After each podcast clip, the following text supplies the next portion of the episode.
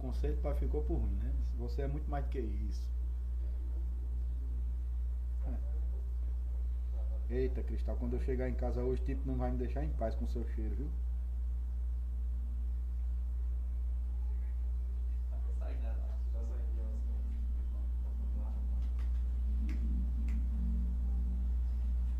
Da gente.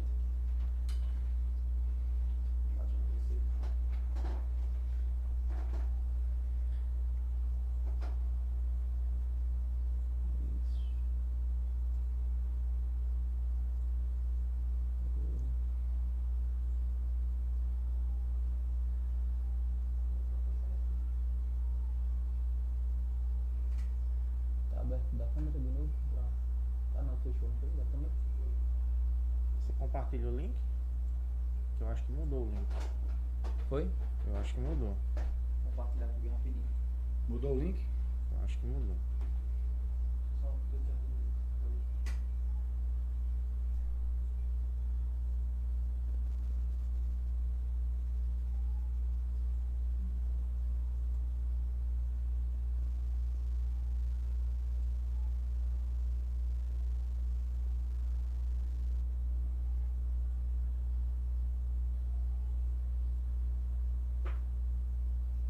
Mas é no mesmo canal, né? Então. É. Agora quem for na minha bio aí vai ter dificuldade de entrar. Só se eu mudar aqui agora, né? Você manda pra ele Paulo. Manda, manda agora.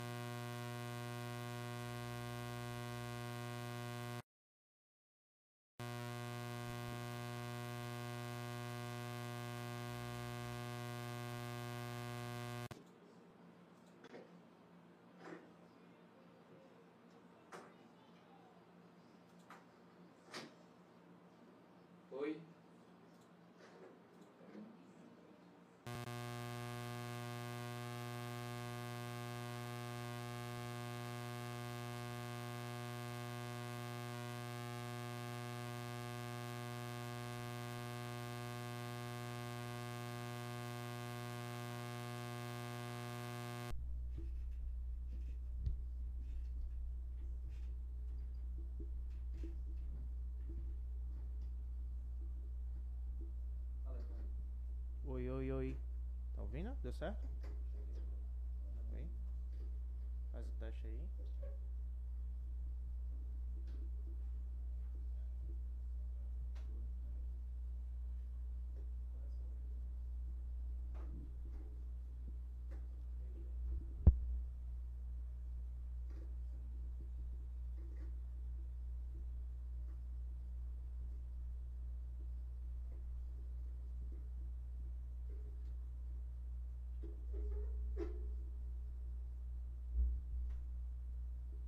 Deu certo?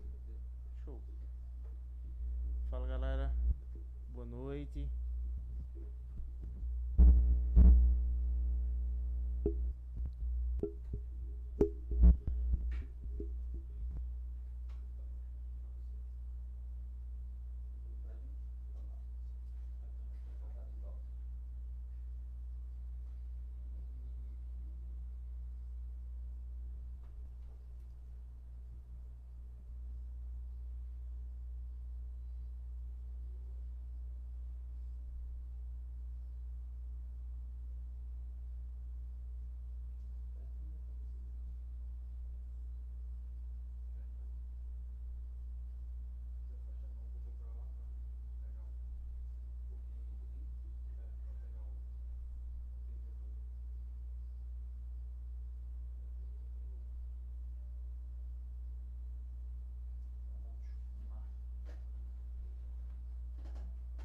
Libera pra nós aqui, Lucas. Pode virar. Pronto. E aí, pessoal, boa noite. Desculpa aí a demora, foi só problemas técnicos aqui. Um, um, um impasse, um impasse.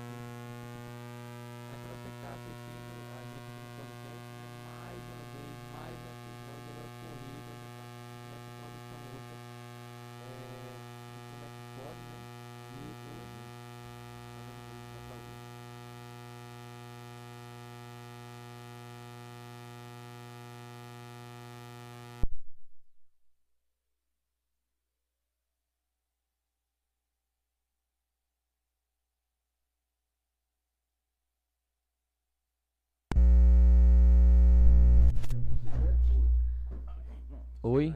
Ah, voltou. Deu certo? Voltou. Show. Deu. Show de bola. Pronto. Veja aí, Lucas, tá ok? Voltou? Ei, Cristal. Nossa participante de hoje. É, pessoal, introduzindo de novo, né? Tá um problemas técnico aqui, questão do, do fio, mas vai dar certo. Hoje a gente tá com um convidado especial, me apresentando. Meu nome é Tiago, né? Paulinho, Paulinho. aqui à minha esquerda. E uma pessoa que a gente queria conversar hoje, teve esse prazer de tê-la aqui pertinho e ter essa agenda, essa brecha na agenda. Corra aqui, venha trocar uma ideia com a gente para desmistificar quem é esse homem que é- o pessoal, ah, é só cozinheiro, é só cozinheiro, mas peraí, o que é que ele faz a mais? E é hoje que a gente vai tirar isso dele, né? A gente vai espremer um pouquinho aqui. Trouxe cristal aqui, qualquer coisa a gente bota pra pegar na perna dele. Fala com a gente, volta e pode ficar à vontade e falar com o pessoal de casa. Boa noite, boa noite, boa noite, pessoal. Boa noite a todo mundo aí que está nos, nos assistindo. Satisfação. Que negócio de agenda que eu não tenho essa agenda. Tem que fazer difícil, negócio bem. É, mas é isso. Estamos aí para responder tudo. Quero ver todo mundo interagindo aí. Quero ver as perguntas. Ele está aqui para responder. Show de bola. E vamos já começar, né? A princípio, a gente tem essa, essa visão do Walter, né? Um símbolo, já detalhando, já aqui entrando, né?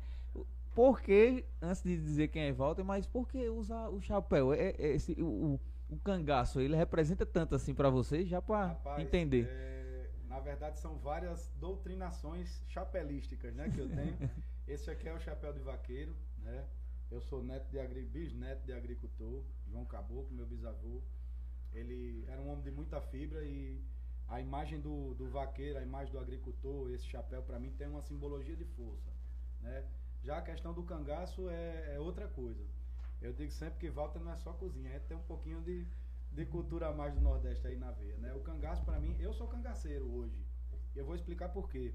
O cangaço para mim foi um sinônimo de resistência ainda maior do que do agricultor. Para muitas pessoas os cangaceiros foram bandidos, Sim. né? Para mim eles foram heróis. E vou explicar por quê. É, com o mundo desigual que a gente já vive hoje, é possível se imaginar o mundo desigual que se vivia na época do cangaço. E os cangaceiros foram pessoas que resolveram viver à margem para não ter que viver como os, os outros, né? E por que, que eu digo que eu sou cangaceiro hoje? Por que, que eu acho que eles eram heróis? É, eu sou cangaceiro hoje porque, graças a Deus, eu tive o livro, eu tive o conhecimento, né? Que foi a arma, que na época do cangaço era o punhal deles, era a, a baroneta, era o fuzil, era a pistola. Hoje nós temos, para sermos cangaceiros, né? Para sermos nordestinos diferentes, a gente tem a educação, a gente tem o conhecimento como arma instrumentadora da modificação, né? da- das nossas vidas. Mas os cangaceiros foram isso, eles não se conformaram com a pobreza, com o sofrimento, com a miséria né, da época deles e da forma deles, né, resolveram ser pessoas que queriam viver melhor. Então, além de, de ser um pouco Robin Hood, né, porque eles tinham aquela coisa de roubar e deixar um pouco para quem precisava o que eles roubavam. Então, assim, eu admiro a coragem do- dos cangaceiros, sou fã do Lampião. Pra você ter uma ideia, na minha casa tem uma réplica que foi feita sob encomenda do chapéu do Lampião do, do ano da morte dele, né, de 1938. Lampião morreu em 27 de julho de 38.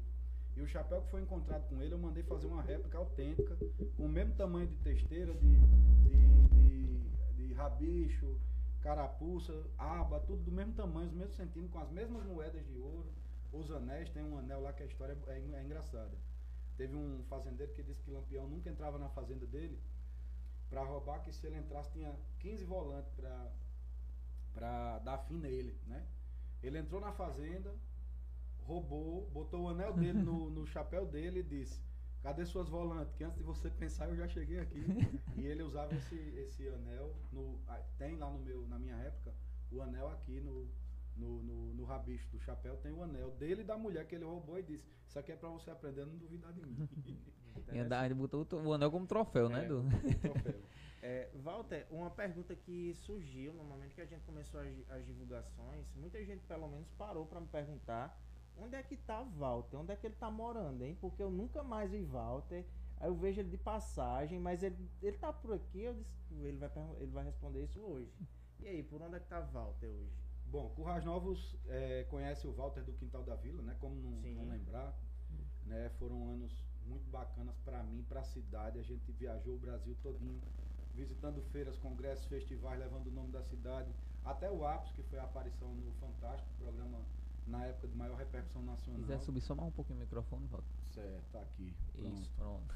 programa de maior repercussão nacional. E aí, né, aconteceu tudo o que aconteceu. O Walter, desde 2013, é consultor, tem uma empresa de consultoria em Natal. E hoje eu ajudo outras empresas né, a, a, a serem melhores empresas no mercado. Né? Eu digo sempre que a minha empresa hoje, se você não tiver nada, só o dinheiro, a gente traz até a ideia. Então a gente cria conceitos gastronômicos, monta eh, projetos arquitetônicos para restaurante, né? Aham. escolhe equipamentos, utensílios, eh, monta menus. Eu tenho hoje uma equipe, trabalham comigo seis pessoas, né? Entre chefe, arquiteto, nutricionista e economista. A gente tem um chefe que é o Marcelão, que é chefe e economista. Então a gente tem diversos produtos, diversos serviços para o ramo da alimentação fora do lar. Né? Hoje eu vivo só de consultoria, sou um autônomo que vive só autônoma, autonomamente, porque é muito difícil as pessoas, né? Não, eu tenho um fixo e faço tal coisa. Não, eu só, só faço consultoria mesmo. E eh, pra entender de Walter, lá quando era de menino, pra, pra chegar a ser esse chefe de cozinha, bem conhecido. Como era? Você já fazia pelo menos um, uma- um, um ovinho com sal, assim? Começou como? Fazendo um miojo? Naquele tempo já tinha miojo. Como é que foi essa paixão por cozinha? Ou depois de um tempo é que ela nasceu? Rapaz, quando eu era menino, se eu tivesse dinheiro para comprar miojo, Que era bem ralado, não era no tempo? miojo era caro. A gente comprava era pé de frango, que era mais barato, entendeu? O, tri, era o caro. trizico, né? Você chegava, é, ó, conhece, escreveu também. A gente chegava na galeteria, o que não vendia, né? Era pé, pescoço, era PP, é, PPM, pé, pescoço e moela, né? É. E não vendia. É, e que era barato. Mas assim, é, a gente brinca, mas era verdade. A infância Sim, da sim. gente, a minha pelo menos, foi muito difícil. Foi uma infância que não tinha nada fácil, não. Eu comecei a trabalhar muito cedo, né? Com 10 anos de idade, eu já estava na feira aqui de Currais Novos com a, a- a- o picolé de Maurizão. Quem tiver mais de 30, eu vou revelar a idade, não, mas quem sabe do que eu tô falando sabe. Picolé de Maurizão, a caixinha de picolé do lado. E eu vendia na feira. é, a feira do domingo, né? Não atrapalhava a escola. E à Sim. tarde também, quando não tinha aula, terminava as atividades. O pessoal dizia eu era tão magro, mas tão magro que o pessoal dizia lá vem a caixa de picolé ambulante, porque ninguém me via não. Era só a caixa de picolé. Graças a Deus eu ganhei uns quilinhos e resolvi aparecer pro mundo, mas era, era ralado. Mas com relação a como eu comecei, né? Bom, minha mãe é cozinheira, Dona Suetônia já cozinhava grávida de mim, né? Então, eu tenho a gastronomia desde a concepção de verdade, desde a barriga da minha mãe. É, e aos 10 anos de idade, é, no saudoso Celso de Dona Glória, que era ali, onde hoje é uma casa na esquina, em frente ao Banco do Brasil, ali naquela Sim, esquina. sim. Aham. Acho que é a, a Vivaldo Pereira de Araújo com a. Com, bom, eu não sei, não vou entrar em detalhe de rua, que eu não sou carteiro, né? Mas era na esquina ali, quase em frente ao Banco do Brasil. E ali era o self de Dona Glória e minha mãe era cozinheira de lá. E aí eu ia pro self de Dona Glória, imagina, né?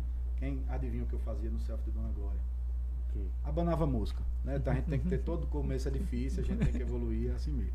Então eu ia pra lá ajudar minha mãe e a minha, o meu pagamento era banana empanada, né? Dona Glória, muito obrigado por a senhora ter sempre, né, assim, ter me ajudado aí no começo da minha. Meu pagamento era banana empanada. Eu era apaixonado, nunca tinha comido banana empanada. E foi a primeira vez na minha vida que eu comi uma banana milanesa. E eu dizia, mãe, deixa eu ele ajudar para comer banana milanesa. Porque era uma coisa que eu nunca tinha comido. E engraçado como a gente, até hoje, quando eu como banana milanesa, eu lembra, lembro recorda, daquele mesmo recorda. gostinho, Aham. tem aquela, né? Então eu comecei eh, minha carreira profissional, sim, isso foi o início da minha carreira profissional, aos 10 anos no Self de Dona Glória. Com 14 anos eu fui para Natal e fui trabalhar no, no restaurante Bela Natal, saudoso Bela Natal.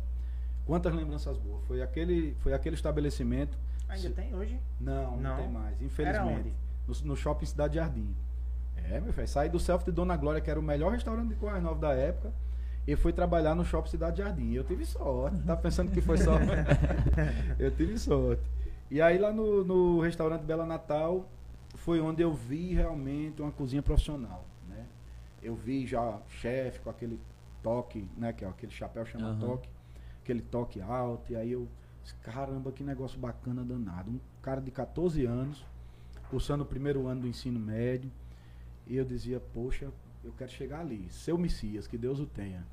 Foi meu primeiro chefe, um cara que inspirou muito assim a mim pela humildade com que ele conduzia a cozinha, pela proximidade que ele tinha com cada pessoa, porque ser chefe naquela época era um cozinheiro mais antigo, vamos assim dizer. Hoje não, hoje o glamour do chefe eu vou chegar a falar sobre isso. Que inclusive é uma das coisas que eu sou puto e vou chegar a falar sobre isso. É, mas o chefe naquela época era um cozinheiro antigo, que a gente devia respeito por saber que ele sabia muito, né? E seu Messias foi um cara que trabalhou lá no Pinga Fogo muitos anos, né? Pinga Fogo também era um restaurante top de Natal, ainda é um dos É. top de Natal até hoje. É, e seu Messias foi pro Bela Natal e eu tive a honra e o prazer de trabalhar com ele. Hoje ele não está mais aqui entre a gente, eu estava em São Paulo quando recebi a notícia do falecimento dele. Mas um cara a quem eu rendo assim, até hoje, muitas homenagens por ter né, convivido com ele. E principalmente, eu não aprendi a cozinhar com o seu Messias. Eu aprendi a ser o chefe que eu sou hoje. Eu aprendi a cozinhar com minha mãe. Mas eu aprendi a ser o chefe que eu sou hoje com o seu Messias.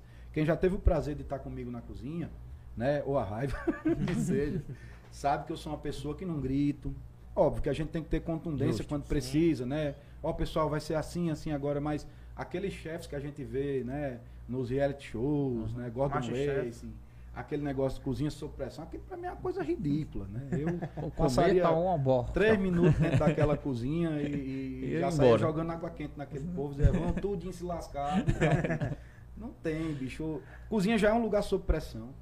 Né? É, vocês não estão perguntando, eu tô falando. Pode- Sim, não, sim. vai. Não, fica à vontade. A fluindo que a gente tá Cozinha já é um lugar sob Não, pressão. Era, era uma curiosidade que eu tinha também, se, se toda É, cozinha era não, daquele jeito. Não, não, não.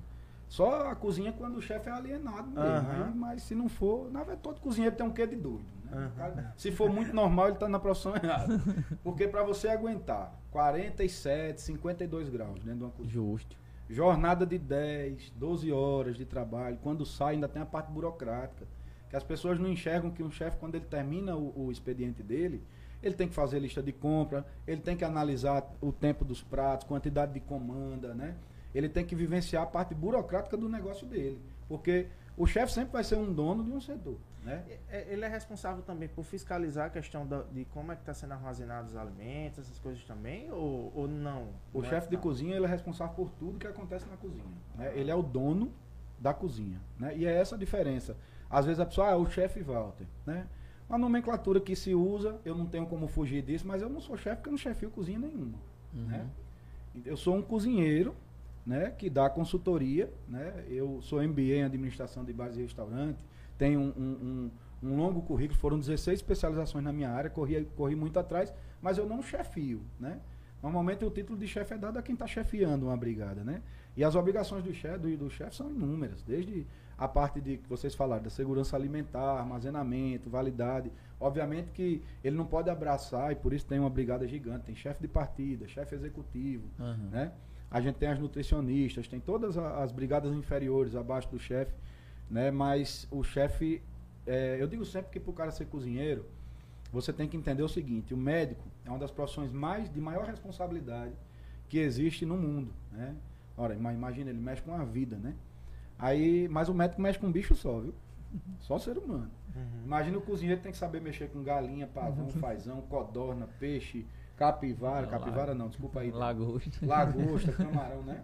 Tem que entender de anatomia, fisiologia, um monte de coisa de um monte Porque, de bicho diferente. que porque para incluir o problema, botaram um danado de um fé, né? Que chama, que é o que quando você corta errado, ele já perde o alimento todo, né? Pronto.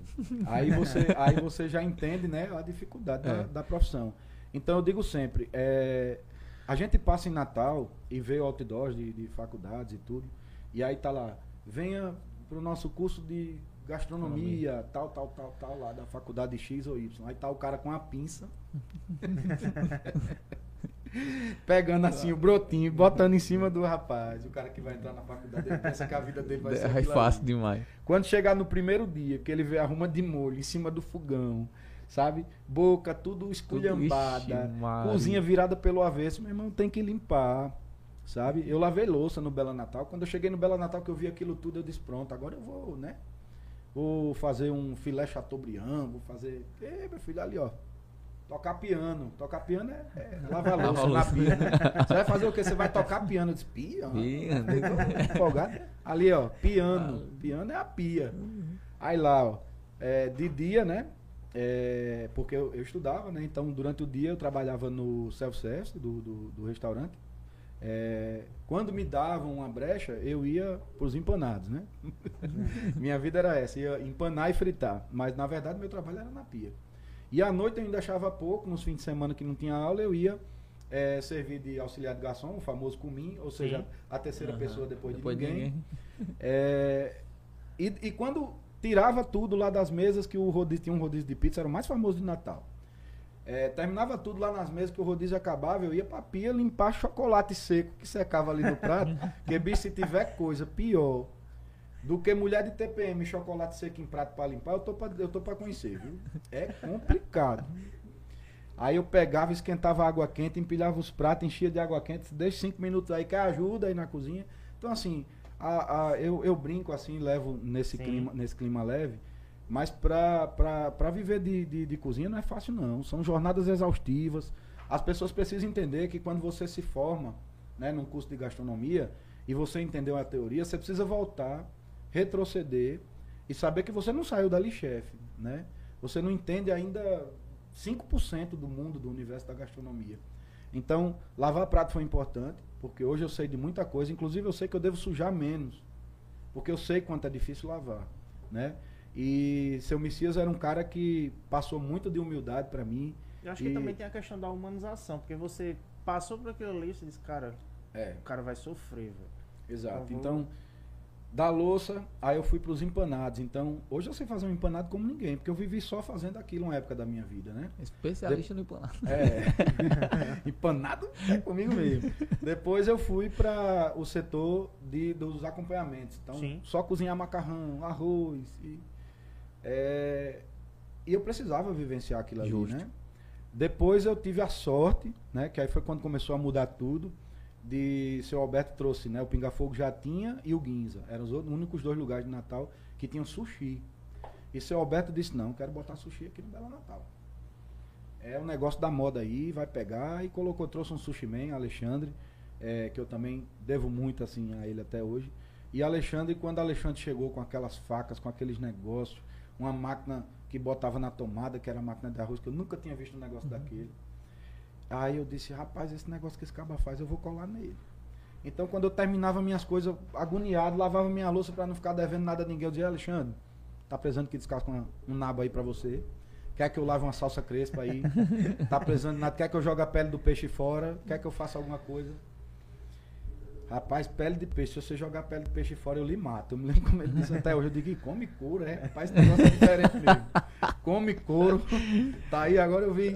Agora eu vi cozinha diferenciada, né? Mas era a, a- a ignorância da época. E aí eu comecei a colar ali na Alexandre, até que eu fui, virei auxiliar de sushi man, né? E aí foi quando as coisas começaram a mudar. É, durante toda essa jornada, você sempre teve o apoio da sua família, assim? Ou, ou- não, Walter, vai, vai estudar, vai fazer outra coisa, vai. Quem danado quer ver um filho ralando numa cozinha quente? Eu lembro que uma panela de pressão explodiu no Bela Natal, derrubou a coifa, foi uma confusão. Rapaz, risco de morte é toda. quer não, a mãe quer que o filho vá ser médico. Hoje não, né? Hoje, Aham. graças a Deus, o, o- a profissão chefe de cozinha se valorizou muito. Com a questão dos realities, o- a, a facilitação também do acesso ao ensino superior, né? Sim. Que tem esse lado bom, mas eu defendo que também tem um lado muito ruim. Sim. É, mas isso ajudou muito, porque hoje a gente tem uma, uma, uma profissão mais valorizada, né? E eu sempre dizia assim, não, eu quero fazer o que minha mãe, o que minha mãe faz, mas eu não quero ganhar como ela ganha. Sim. Justo. Então, eu precisei procurar, eu lembro que na época que eu era auxiliar, eu corria no meu intervalo para ter uma hora de aula na Microlins de turismo e hotelaria, porque foi a primeira coisa que eu achei que ia me ajudar ali na carreira, né? Então, toda vaguinha que eu encontrava de tempo era para ler alguma coisa, procurar um curso por mais bobinho que fosse, mas que consumisse meu tempo. E isso foi muito bom, porque você sabe como, como é, né? É, Droga, a gente tá aí vivendo num mundo que naquela época era mais difícil. Mas também quem entrava para sair era, era complicado, Complicado. porque a falta de informação, né, que a gente não tem hoje, que aliás, que a gente tem hoje, na época a gente não tinha tanta informação, né? Então, o jovem que tinha o tempo mais, mais eh, ocupado, que inclusive eu acho que é um, um dos problemas da, da atualidade, né? Hoje o jovem só se prende a uma coisa, celular Celular. né?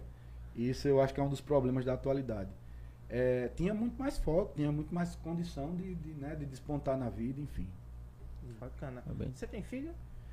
Eu tenho duas filhas de coração, né? Sim. Que é do meu casamento, são as filhas de Kelly, mas que são como filhas. Eu, eu, minha esposa é viúva, né? E eu fui incumbido por Deus de entrar nessa família e ter essas duas filhas como minhas, né? É, Alice e Júlia devem estar me assistindo agora. E agora, há 22 dias, nasceu Alfredo, né? Olha aí. É, é. Alfredo é meu primeiro filho biológico, né? Rapaz, é uma sensação assim indescritível. Se eu soubesse, né, eu já tinha Que do em já cinco. tinha tentado, não, em cinco não. Exagero. Ah, eu, eu, você queria dizer assim, né? É bom, mas tudo demais é veneno, a gente também tem que ter. Eu inclusive tô aqui com as olheirazinhas porque as noites são complicadas, viu? Imagina. Alfredo é igual a mim. Aquele menino elétrico, pra você ter uma ideia, esses dias disseram assim, eu vi Thaís Teixeira, aquela blogueira, Uhum. ela teve filho também e disse, olha, pra acalmar o bebê, pra dormir bem, você bota um balde com água quente, faz um ofurô, aí segura pela cabecinha, ela fica lá e a menina dormindo, eu disse, que coisa linda. Aí, Vamos, Alfredo, vamos disse, testar. Vamos Alfredo, que Alfredo é brabo de noite. É brabo, eu disse, vamos Alfredo, vamos testar. E lá fui eu, fiz o ofurozinho, botei, Uhum. aí quando eu segurei ele pela cabeça, meu amigo, esse menino andava, esticava as pernas, queria pular pra fora e queria entrar dentro da água e eu segurando. Rapaz, não tem jeito não, filho de peixe, peixinho é. Mas- E tirava a minha mão, ele pegava a minha mão, 22 dias pra soltar ele, sabe? Como quem queria tirar a mão dele assim. Ah, meu Deus, mas é, é bom, é um cansaço, mas é um cansaço bem, bem gostoso. A gente conversou ontem também, né? É, eu sempre lembro de, de Miguel. Ele disse, ó, quer que sua vida tenha um rumo, tenha um menino. Que você, se você não tinha, você agora vai ter. Porque, É assim, dá um, um, um, giro de 180 graus, assim, que você tava numa vertente e você já pula pra outra totalmente diferente, porque realmente a vida muda, né? É, o jeito, é, eu acho que a principal mudança do, do, do homem para o pai, ou, ou, ou da pessoa para o homem pai, entenda como quiser, Uhum. É, mas eu entendo assim, eu já era um homem e agora eu sou um pai. Acho que a principal mudança de homem para pai é o jeito com que você vê as coisas. É, eu sou um cara, eu, eu, eu nunca fiz o teste, mas eu tenho certeza que eu tenho aquele negócio do déficit de atenção, sabe? Sim. Que você tá falando aqui, Eu daqui a tenho. pouco esqueceu o Eu assunto. tenho. Pronto, eu tenho quase certeza que eu tenho isso, eu só, eu só ainda não diagnostiquei, mas. é, e eu era muito é, de esquecer um foco de alguma coisa. Depois de Alfredo, eu já comecei a ter uma percepção nova da vida, das coisas. Hoje eu já. é, até o jeito com que eu, com que eu é, foco um processo que eu vou fazer é diferente. Sabe? Eu já tinha muito. É, é- é tanto que eu não paro, né? Minha agenda, graças a Deus, eu já tô com a agenda aberta para janeiro do ano que vem, e é porque eu tô há 20 e poucos dias em casa parado. Né? Era para estar perdendo mercado. É, mas o, o- o jeito com que você aborda né, o futuro dali para frente é diferente demais. É, ah, eu vou fazer tal, tal coisa semana que vem. Não. Olha, semana que vem eu tenho tal coisa para fazer. É uma abordagem bem Uhum. diferente, sabe? Depois que você sabe que tem um, um outro ser humaninho, né? Justo. Sim. Que depende de, de, de sua educação, do seu trabalho, do seu exemplo, que eu acho que é, é uma das principais coisas é que você pode transmitir para um filho, né? Sim. Você comentou que foi, foi criticado e tal. E se seus filhos, seus filhos, porque chegassem assim pra você e falassem, quero ser chefe, e aí? Eu já tenho duas roupas de chefe de Alfredo. tá? um mijão agora pro primeiro mês e um maiorzinho que deve dar pro segundo ou terceiro. É, ele só vai fazer outra coisa na vida dele se ele quiser. Mas falta de incentivo não vai ser. E eu vou lhe dizer por quê. Porque é, primeiro eu entendi a gastronomia como um, um escapa-fome mesmo. Né? Eu Uhum. vou lá, é, é, eu vou comer melhor. Eu não ganhava dinheiro, né? Eu era uma pessoa é, de, de, de família de baixa renda. Né? Minha mãe uma cozinheira que trabalhava lá. E primeiro eu entendi a, a gastronomia como a, a cozinha, né? Nem, gastronomia é moderna demais. Uhum. Entendi a cozinha como um, um agente que podia mudar a minha vida é, em termos de, de, de- de subsistência mesmo. né? Sim. Depois eu entendi a gastronomia como uma coisa que não ia me deixar sem emprego. Porque eu já conhecia um auxiliar, um cara da pia que podia me levar para outro lugar. Então, pronto, nisso aqui eu não fico sem emprego. Sabe quando você é um bom mecânico? Pronto, eu era um bom pieiro. então eu sabia que naquilo ali eu não ia ficar sem emprego. Pronto, você já tem ali meio que uma estabilidade. E depois, São Paulo, apesar de eu não querer nunca morar lá, porque não me adaptaria de jeito nenhum, eu sou mais interiorano, jamais seria um cara cosmopolita. Natal para mim já é demais. É, mas é um, um berço gigante. Você tem tudo que você quiser comer, aprender. Então, São Paulo foi um berço, um berço para mim. Agradeço demais a tudo que eu aprendi lá. E lá eu comecei a ver a gastronomia, né? Eu estagiei com a Atala, lá no Dom, no, no, no restaurante de Atala, e eu comecei a ver a gastronomia como um, um agente transformador. E foi aí que me deu o clique. Não, peraí, eu não só cozinho, né? Eu mudo porque empreender é fazer acontecer, né? O significado de empreender. Então, eu tinha dois restaurantes, né? Eu tinha um buffet e eu, eu já tinha 40 e poucas pessoas que eu transformava a vida delas através do emprego. Isso eu já sabia. E depois, quando eu comecei a ver a gastronomia como um agente transformador, isso eu falo social, cultural, é, é, enfim, em, em todos os N aspectos fatores. mesmo, né? Aí eu comecei a sentir ainda mais paixão pelo que eu já fazia, né? E esse, esse agente transformador que eu estou mencionando, hoje é uma das coisas que me motiva a fazer cada dia mais, né? Eu, eu hoje eu tenho uma, uma pegada muito mais técnica, né? Porque eu mexo com a vida empreendedora de outras pessoas, isso é muito sério, né? Quando eu entro em uma empresa, eu entro em uma empresa para mudar para melhor aquela empresa, isso é muito sério. Apesar de eu ser esse cara descontraído, brincalhão, mas eu tenho uma seriedade muito grande no que eu faço. E isso hoje me dá um alicerce de tempo que eu não tinha, né? O maior problema do cozinheiro se chama tempo, ele não tem vida. Quando você está no Natal, ele está cozinhando. Quando você está no Réveillon, ele está cozinhando. Quando você está no São João, festa de Santana, ele está cozinhando. Então eu digo sempre que o cozinheiro é uma pessoa que sacrifica a vida dele para promover os melhores momentos de todo mundo. Então tem que ser uma pessoa que gosta de, de se doar. E voltando ao raciocínio, esse agente de transformação hoje, a partir do momento que eu me vi consultor, né? Eu me vi consultor porque eu tinha um restaurante que vocês conheceram Aham. e era um restaurante sucesso. Para uma cidade de 40 mil habitantes, o que a gente vendia e o controle, a metodologia que a gente usava, né? O perfil, a qualidade mesmo da comida. é, a gente pode falar qualquer coisa, mas o Quintal da Vila foi um restaurante que a gente acabou porque teve que acabar. Pela consequência, eu queria ser consultor, meu casamento acabou, né? É, Tem um ciclo, né? E ali foi até- Foi, foi- Aham. foi porque teve que acontecer. Justo. Mas se eu quisesse, até hoje o Quintal da Vila era Aham. o Quintal da Vila. Inclusive esse nome tá aí, guardadinho. É. Vamos, E assim- daqui uns dias ele, ele assim- pode aparecer aí de novo. É, uma, uma coisa que é, pronto, eu e Paulinho a gente tanto fez faculdade junto, como a gente, os dois são, é, nós somos professores hoje em dia. Uhum. Então aqui a gente tá, bem dizer, nessa, vamos supor, numa dinâmica assim, numa comunicação meio que nessa de, de pessoas que entendem mais ou menos o raciocínio. E dá pra ver, vamos supor assim, o linear do que acontece. Vamos supor, Walter, eu, de- eu vou tratar sempre na terceira pessoa, vamos botar um ícone aqui no meio. Aham. Porque, vamos lá, é, é aquele, aquela pessoa descobridor, ansi, ansiando pela questão de uma mudança de vida Isso. e que caiu dentro da cozinha, começou lá é, aprendendo do básico, vamos supor, como lava uma louça, que a maioria das vezes a gente pega os empreendedores de hoje em dia, que é assim, até os caras que acompanham, que os caras gostam dessa questão de startup e tudo mais, eles dizem, olha, os caras pegam um cara com 18 anos, ele já tem 5 startups, mas nenhuma deu certo. Mas é é. porque até a questão de lidar mesmo Falta com as base. pessoas falta base. Então, tipo, tem um cara que já quer empreender, mas ele nunca trabalhou. Então lidar com uma pessoa é muito complicado. É. E, e até mesmo assim, tipo, eu fico, eu vou até o final, quando você vai no- falando, eu vou até o final e depois volto, porque senão fica até meio até complicado de passar pro pessoal de casa, porque assim, existem processos, rotinas, dinâmicas, cortes, né? Então, para poder chegar hoje, e quando você fala dessa questão de consultor, é nesse nível de dizer assim, eu não tô aqui, até quando você falou lá de assim, ah, minha mãe fazia uma boa comida, eu queria ser um, um, um cozinheiro assim, mas por quê? A gente tem que trazer aquele sabor que nos marca, né? Ter Uhum. aquela, aquele, aquela lembrança lá de quando fazia a banana. Pra comer uma banana hoje em dia já lembra do. É. Tem aquela história todinha pra chegar. E também a dinâmica, o processo em si. E por que eu falei mais ou menos isso? Vamos supor, você tem bem o conhecimento de- do pessoal que faz sanduíches, lanches aqui na cidade.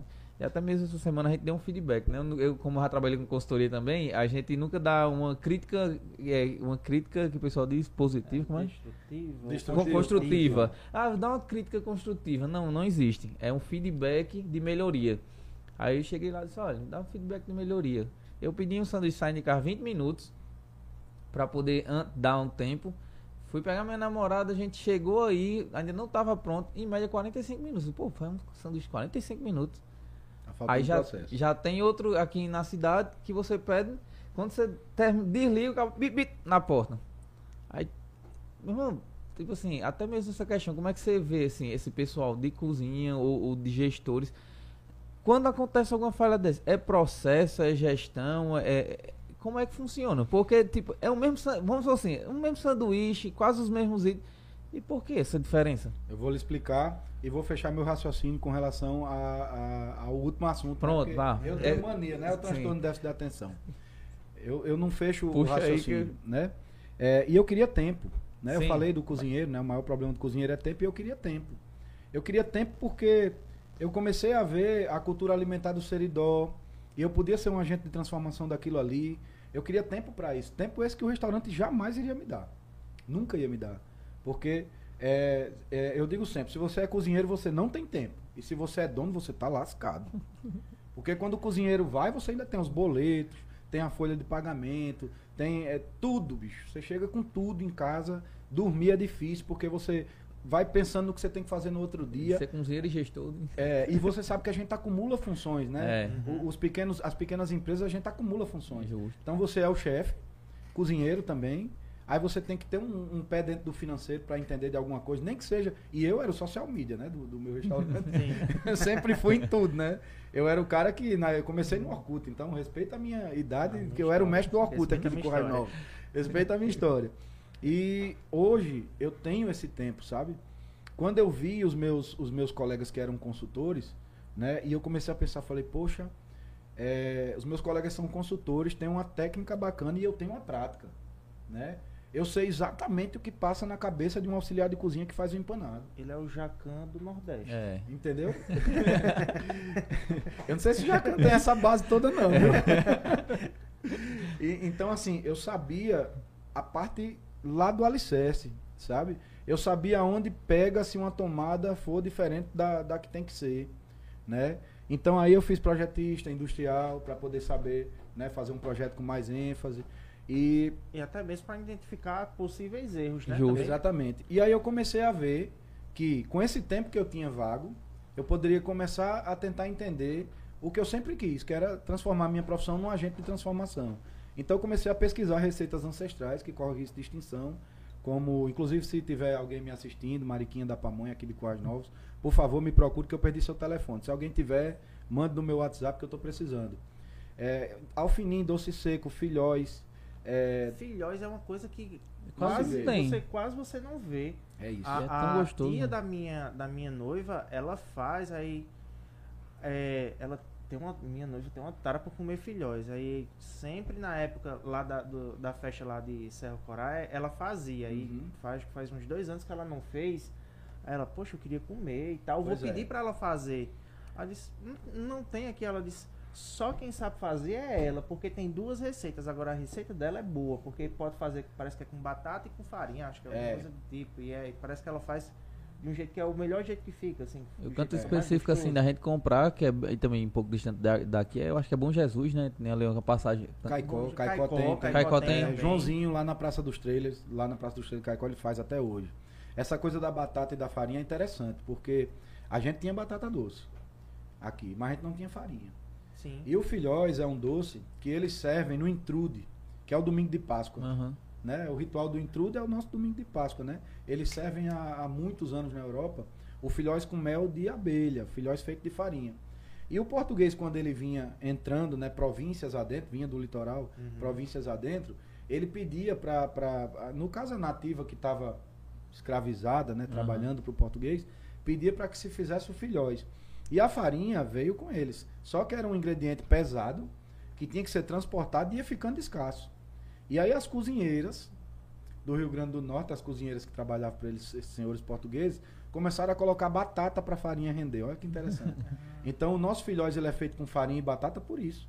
Porque existia esse Caramba. escambo de a farinha ficar escassa e precisar colocar alguma coisa que desse liga. Então o nosso filhóis, e engraçado, que a cidade que eu achei aqui nas pesquisas que mais se consome o filhóis no domingo de Páscoa é São João do Sabugi. Ah, E o melhor? É o de São João do Sabugi. A cidade cheira a fogo de lenha no domingo de Páscoa. E eles não sabem que em Portugal, no mesmo dia, se faz a mesma coisa e é de lá que a tradição nasceu. Não, Caramba. não foi uma coisa combinada, não, é por acaso. Aham. Mas por quê? Porque os familiares vêm de Natal, não é assim? Aham. Vêm da capital para o interior. E quando chegam aqui no interior, aí querem comer aquelas comidas que trazem as lembranças, né? Porque quando eu era moleque, tinha na feira, vendia no copinho de, de plástico com um melzinho Sim. em cima, né? De rapadura.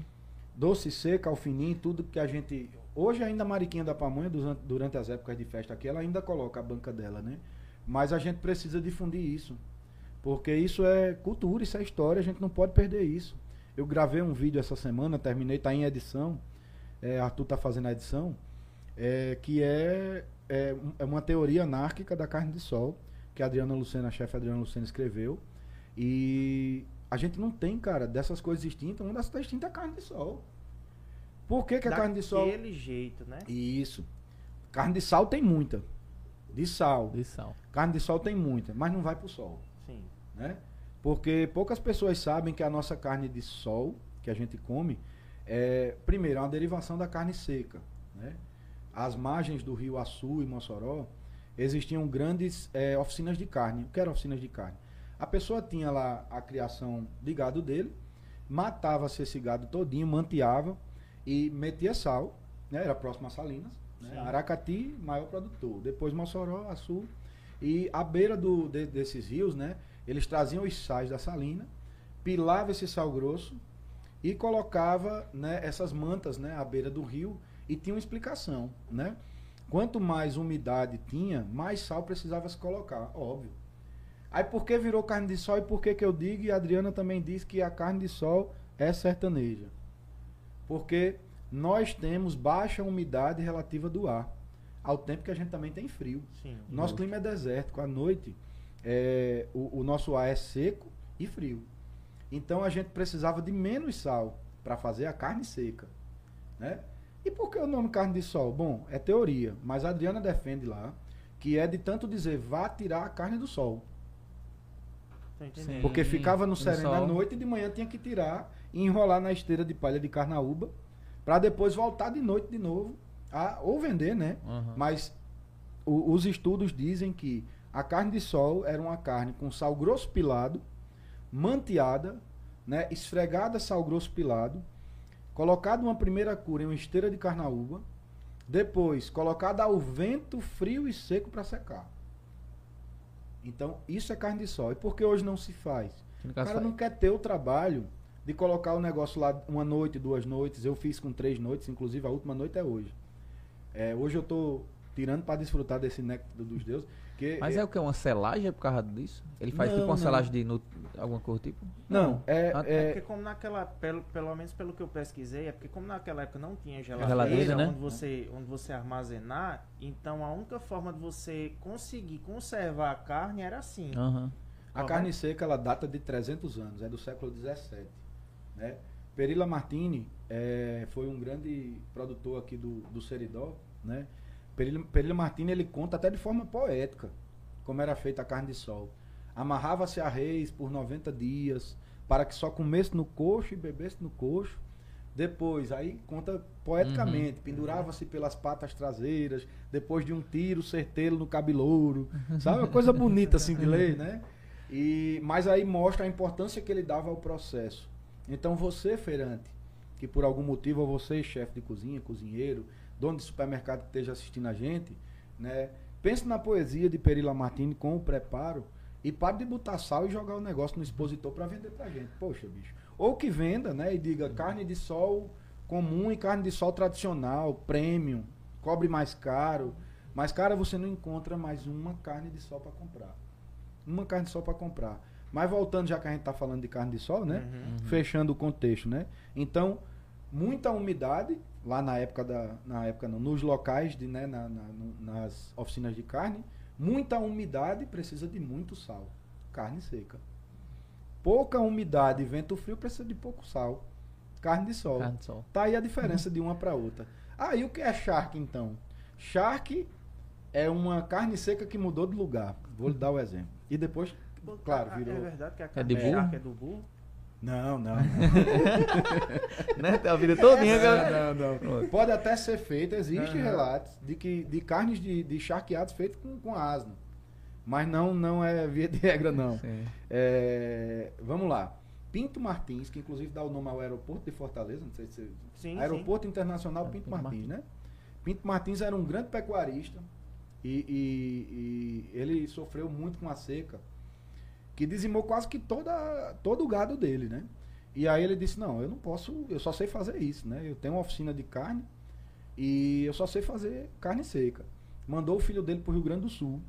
E o filho dele montou às margens do Rio Pelotas uma grande oficina de carne no Rio Grande do Sul. E lá, obviamente, muito mais próximo de informação, no Nordeste tudo era muito mais difícil. Ele transformou a carne seca no que hoje a gente come como carne de charque.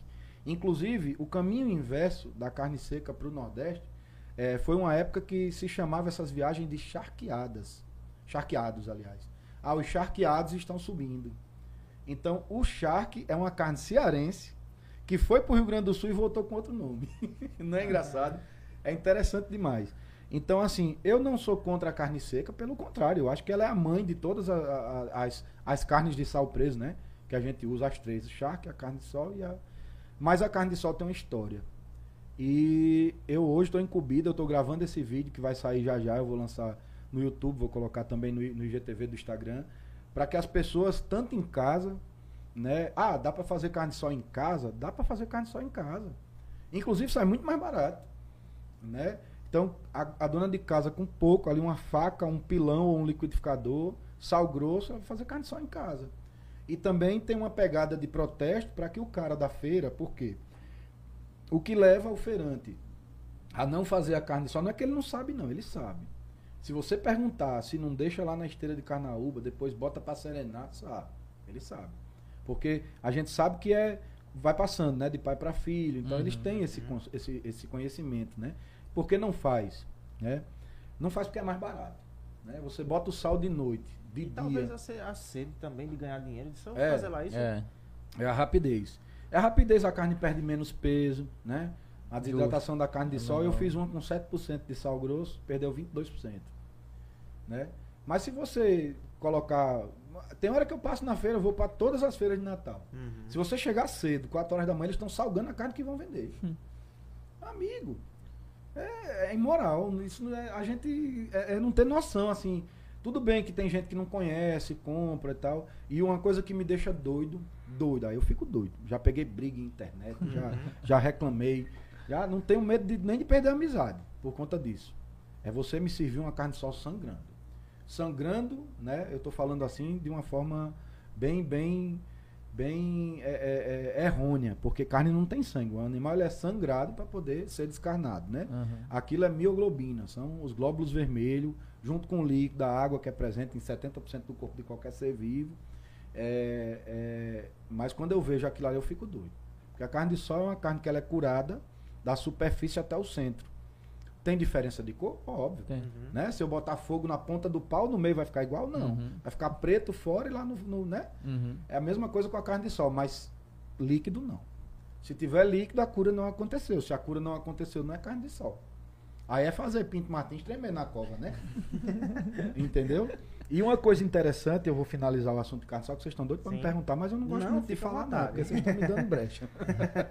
Pode arrochar. Tô quase querendo saber como é que faz, não pode fazer. O medo é Eu só acho cristal legal, comer. É que a gente. Deixa eu tomar um golinho d'água que a garganta tá é seca.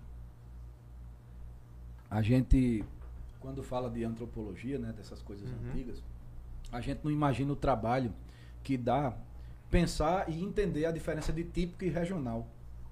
Né? Por exemplo, Justo. se eu perguntar a vocês, a carne de sol é típico ou regional? Eu acredito que seja regional. Regional. E não é típico porque a gente não tinha vaca. Vaca não é um animal endêmico do Brasil, foi um animal introduzido. Então, como é que a carne de sol é uma comida indígena? Câmara Cascudo diz, né?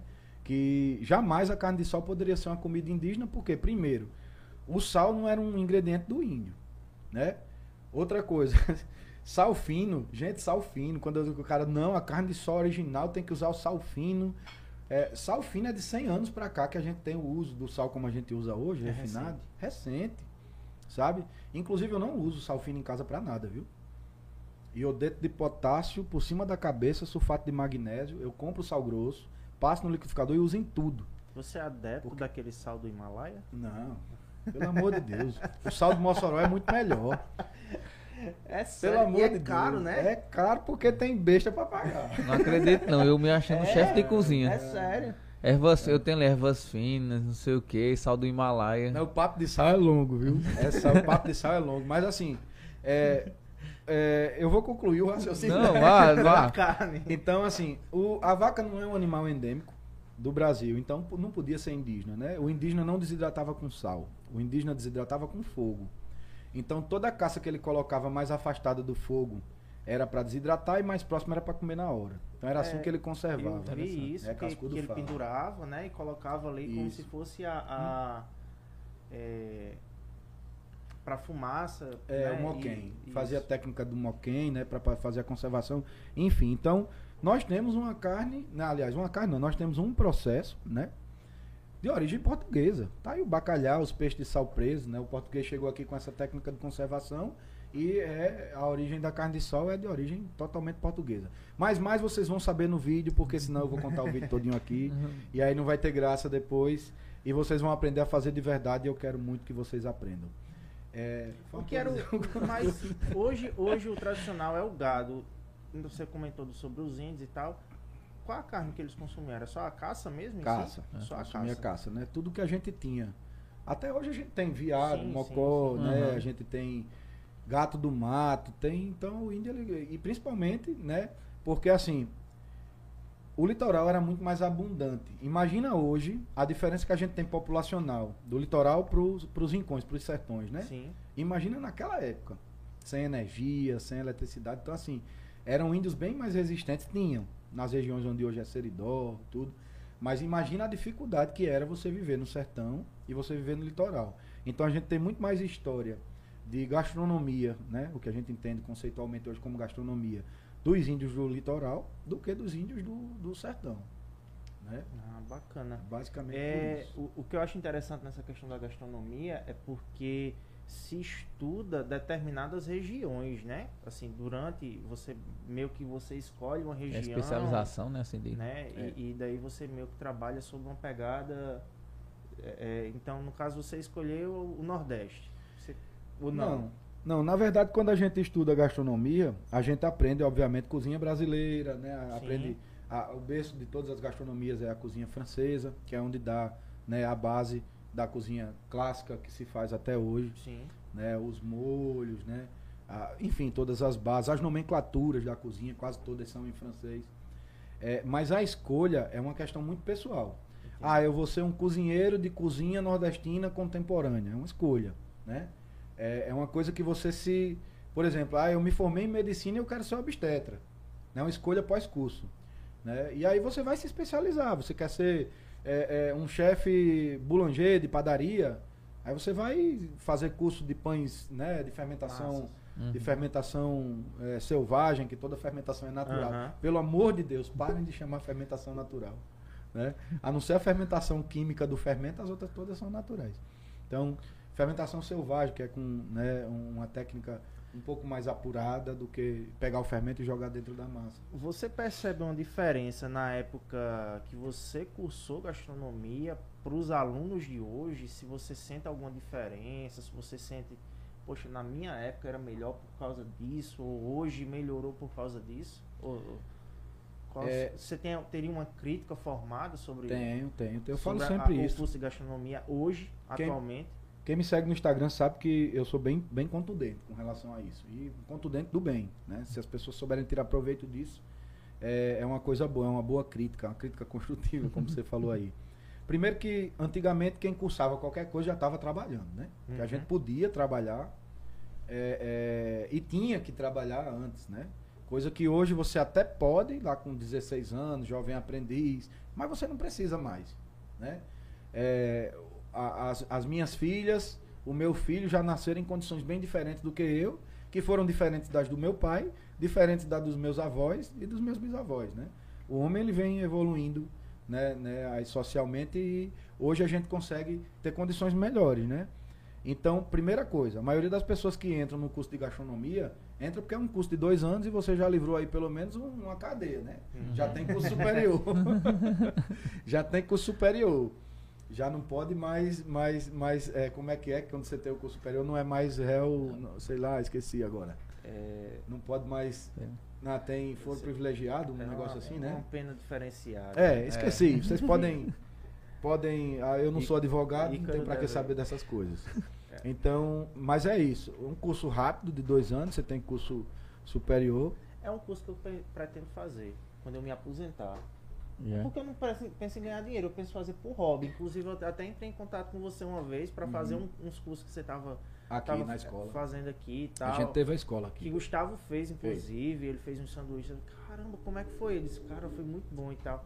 Eu acho, eu acho bacana, eu particularmente eu gosto de cozinhar. E quem incentivou, quem me incentivou a cozinhar foi minha mãe. Ela Olha me só. ensinou a fazer um bolo. Aí eu passei um mês fazendo bolo. Eu acho que eu fiz uns 30 bolos e secou o gás. Aí eu parei. Mas, mas quem me ensinou foi ela e, e eu desde então eu gostei, assim. Eu achei bem bacana, assim. E Então, por sobre- isso que eu te- penso em fazer. Sobre o curso de gastronomia na atualidade, né? Bom, é, os cursos de gastronomia sempre foram muito parecidos, né? Sim.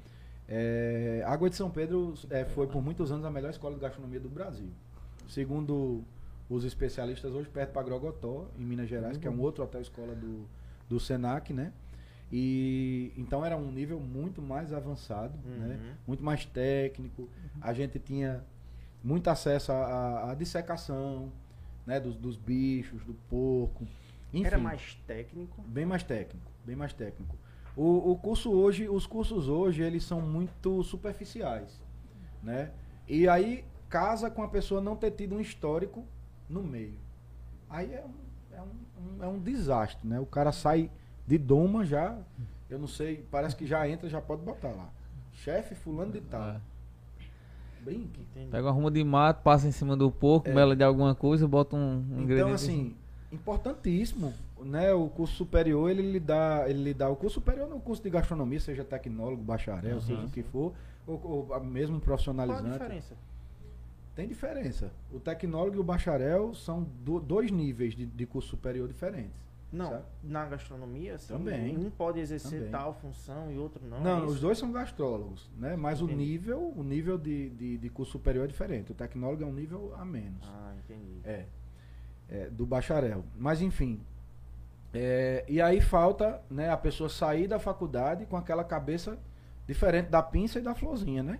Uhum. Ele tem que entender que ele vai precisar voltar à escala zero, né? aprender a fazer um arroz bem feito, um feijão bem feito, aprender, bom, todas as bases, né? Os cortes, as guarnições aromáticas, os molhos, o- as- os acompanhamentos, depois é, finaliza. Bicho, gastronomia é muito amplo.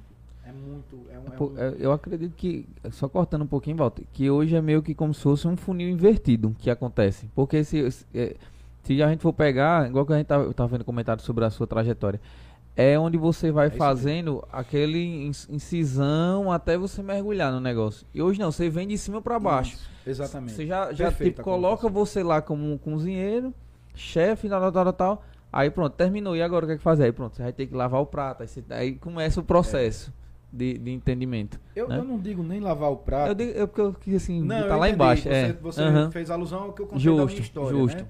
Ma- Mas, eu digo assim, é, poxa, tu vai precisar aprender, né? Porque cortar na faculdade é uma coisa, cort- cortar no calor de um restaurante é outra, né? Saber que um Bruno Aze tem tantos centímetros por tantos centímetros é uma coisa, e saber que tu vai fazer 3 quilos de cenoura Bruno Aze é outra, entendeu? Você precisa da precisão, né? Porque é diferente a fisiologia do molho no final, com precisão é de um jeito, sem precisão é de outro, né? O resultado final é diferente. Mas você precisa saber que é, agilidade né, e precisão tem que caminhar junto. Então, baixa a patente, né? Vá lá, adquirir experiência, adquirir tempo, adquirir é, principalmente humildade, porque não é fácil conviver numa cozinha com 10, 12, 6, 15 pessoas. E às vezes tem cozinha que é mais de um chefe, né? Toda é para ser mais é de um chefe, chefe. né? É para ser mais de um chefe. É, e todas não, porque a gente sabe Aham. como é que é, Que né? vezes O pessoal dá. sempre quer economizar, mas mesmo não sendo, né, ao pé da Aham. letra, vários chefes, mas tem o cara que comanda ali a parte dos, dos acompanhamentos, a- o cara que comanda a parte dos molhos, o cara que faz a parte fria lá, o garde manger, o cara que faz os cortes, o açougueiro, ele tem os líderes, né, de cada. Então assim, entra na cozinha com a cabeça voltada para o seguinte, que você vai precisar ver o que cada pessoa que tem um dia, não é um mês, nem um ano, nem Uhum. dez anos a mais do que você de trabalho, não. É um dia. Porque na cozinha de ontem para hoje você já virou outro profissional. Sabe? É, eu digo sempre que depois que eu virei, depois que eu passei a ser consultor, né? é, o conhecimento que eu tenho hoje é, é assim, é uma coisa que nada, nada, nada no mundo me, me, me daria. Porque veio a senhorinha do estabelecimento mais simples que eu já, já, já implantei um processo. Fazer uma coisa me ensina. Eu me lembro que eu passei numa, numa panificadora em Natal, que tinha self-service, Uhum. e uma senhora lá disse, chefe, por hoje acabou? Eu disse, acabou. Depois agora eu vou fazer minha carne de sol. Disse, tá bom, vai fazer a carne de sol. É, aí ela veio com a carne de sol comprada, né? Uhum. Dessas carnes de sol Uhum. comprada, mas aí ela fez uma coisa que eu nunca mais esqueci. Ela pegou essa carne, enrolou em papel alumínio e botou numa, numa forma dessas teladas de pizza, né? Que bota a pizza no forno de lenha, e colocou em cima do forno de pão. Aí eu disse, mas a senhora vai deixar essa carne aí em cima? Ela disse, vou, esse forno esquenta demais, em cima é pegando fogo. Então, olha só, na, na, na ignorância intelectual, que não é ignorância dela, pelo amor de Deus, na ignorância intelectu- intelectual pedagógica, olha o que ela estava fazendo, um cozimento de baixa temperatura. Rapaz, quando chegou no outro dia, essa carne só se você botasse a mão em cima, ela afundava. Bem molinha. Aí na minha cabeça eu já imaginei aquilo num forno combinado. eu disse, não, eu posso deixar de um dia para o outro a 60, 70 graus. E no outro dia eu vou ter né, uma carne extremamente macia. Então, para tu ver, se você não tiver na cozinha de mente aberta e com humildade para aprender, você sai faltando muitos pedaços do que você poderia eh, ser ali dentro daquele processo naquele dia, em termos de profissional. É uma coisa que de hoje para amanhã. é, o jeito de cortar, a forma de. de bicho, é, é muito amplo, sabe? É, muito amplo. No, no curso de gastronomia, é muito pregado essa questão de que você terminou o curso, você meio que tem que abrir seu restaurante, seu negócio, ou, ou não? Isso Não. é. É, bom, a faculdade é um mercado, né? é um estabelecimento que vende alguma coisa. E para ela vender um, um curso, ela quer mostrar a você a parte boa do negócio. Né? Então, por isso que eu disse, a foto do outdoor é a pessoa segurando aquele prato lindo com a doma branca, o chapéu do tamanho do mundo todinho. Na minha época tinha altura. Cada, cada patente, vamos chamar de patente na cozinha, tinha uma altura de toque, né? Começava com a, a, a touquinha, né? O gorrinho baixo ia crescendo até o, o chefe executivo que tinha o maior toque, né? E tinha os botões também. Os botões da doma, eles só passavam a ser pretos a partir dos anos, né? Até 5 anos não contava nada. A doma tem 12 botões, seis de um lado e seis do outro. Então ali você chegava a ter 17. Se você tivesse 12 botões pretos, eram 17 anos de, de profissão. Né? E seu Messias tinha os 17 botões pretos. Naquela época. Né? Então, olha que interessante. Hoje você já não vê, sabe? Mais aquela coisa da. da da- assim. não vê mais dentro das cozinhas. Acho que talvez na França, mas no Brasil é bem difícil assim de você ver. Primeiro que o empresário é muito difícil do empresário querer investir nisso, né? Mas aí eu vou chegar no assunto agora da hamburgueria. Eu tô falando hamburgueria porque você falou exatamente a Uhum. diferença do cara que vende hambúrguer e o cara da hamburgueria. Já tava ficando triste, ele vai nem lembrar mais não da hambúrguer. O cara que vende hambúrguer é, é o cara que ainda não profissionalizou o ato de vender hambúrguer. O cara que tem uma hamburgueria é o cara que profissionalizou né, o ato de vender hambúrguer. Né? E o que eu faço é exatamente isso. Né? Também isso, aliás. Eu faço tanta coisa que só Jesus na causa. Mas eu transformo o cara que vende hambúrguer, né? é, Eu estou falando né, de uma forma Aham. micro, é, numa hamburgueria. Né? É, eu acho que eu até sei da hamburgueria que você está falando, que eu sou fã demais dela também, e, do, e sou fã da pessoa, sou fã é, do empreendedorismo em volta do, do negócio. E, e é uma evolução é, constante. Vamos lá. Você, ah, hoje eu vou vender hambúrguer. Aí você comprou uma frigideira antiaderente, começa assim, né? Uhum. Aí você começou a grelhar o hambúrguer, botar o queijo, selar o pão, tal, pronto. Meu hambúrguer tá aqui. Eu já fico doido quando o cara diz, eu montei um delivery, bacana demais. Tô vendendo hambúrguer gourmet. Pô, por que tu- então por que tu não É. abriu uma loja, né? Em Beverly Hills, né? né? Mesmo eu tô vendendo hambúrguer do Walter, pronto. Porque não é gourmet, é gourmet, quem vai dizer é o cliente, né? Poxa, olha, era bom demais. Era, era gourmet, é, uma, é, um, é o, supra-sumo do elogio. Aí é você quem já faz o seu produto, então já tá errado, né? Então, bicho, venda o seu hambúrguer, o hambúrguer do fulano de tal, mas vamos voltar ao processo. E aí você viu que a frigideira não é tão bom quanto uma chapa, que não é tão bom como um broiler, que não é tão bom como selar num combinado por um minuto e entregar para o cliente em dois. Né? Você vai grelhar ali dependendo do ponto e da altura do hambúrguer, é, do sanduíche, aliás, do, do- da carne, né, do hambúrguer. Você pode levar até 15 minutos, dependendo do ponto, né, e da, e da gramatura, até 15 Uhum. minutos. Uhum. Então imagina que você pode fazer esse processo cair para 3, né? Esses mesmos 15. Eu fiz isso em Mossoró agora, o cara fazia uma promoção lá, vendia 300 hambúrguer. Ele disse, não, a promoção é boa, vende 300 hambúrguer, agora eu perco 10, 15 clientes no final da noite, porque tá todo mundo puto comigo, né? Aí você pai compra um, um combinado, ele já tinha vácuo, tinha resfriador, e aí eu botei lá no combinado a 320 graus, que eu fiz só selar essa carne, deixar ela crocante por fora, Sim. resfriei rápido, então não tem perda de suculência Uhum. um equipamento chamado ultracongelador. É, o nome é ultracongelador, mas ele só resfria, né? E aí, resfriada, ela manteve ali aquele. No ponto de quê? Aquecer, dá o ponto que o cliente quer botar o queijo. Né? Então, se for mal passado, é 3 minutos. Se for bem passado, vai ser 5, 6. Mas isso num broiler que cabe 40, ele tá tro- tirando 57, na verdade. Ele tá soltando 57 no maior tempo de 5 minutos, né? Uhum. Porque ele já tem o selador de pão automático, então aí vai. Aí o cara começa a ver, ah, eu pego a faca e passo a manteiga assim no pão. Aí o cara vê que tem uma manteigueira que fica em cima da chapa, já derrete a manteiga, e você faz isso, pss, pss, e bota aqui. Começou a profissionalizar, né? Ah, o cara já viu que tem uma tostadeira de pão, em vez de você ficar ali na chapa, aí o cara, ei, o saco tá onde? Aí você virou quando eu... Ih, ficou preto, perdeu o pão, né? Aí tem uma tostadeira que você bota o pão lá em cima, ela vem descendo quando chega embaixo já tá toda igualzinha, né? E isso é automático, você não precisa ficar monitorando e tal. e aí você deixa de ser um vendedor de sanduíche e passa a ser um empresário, dono de hamburgueria.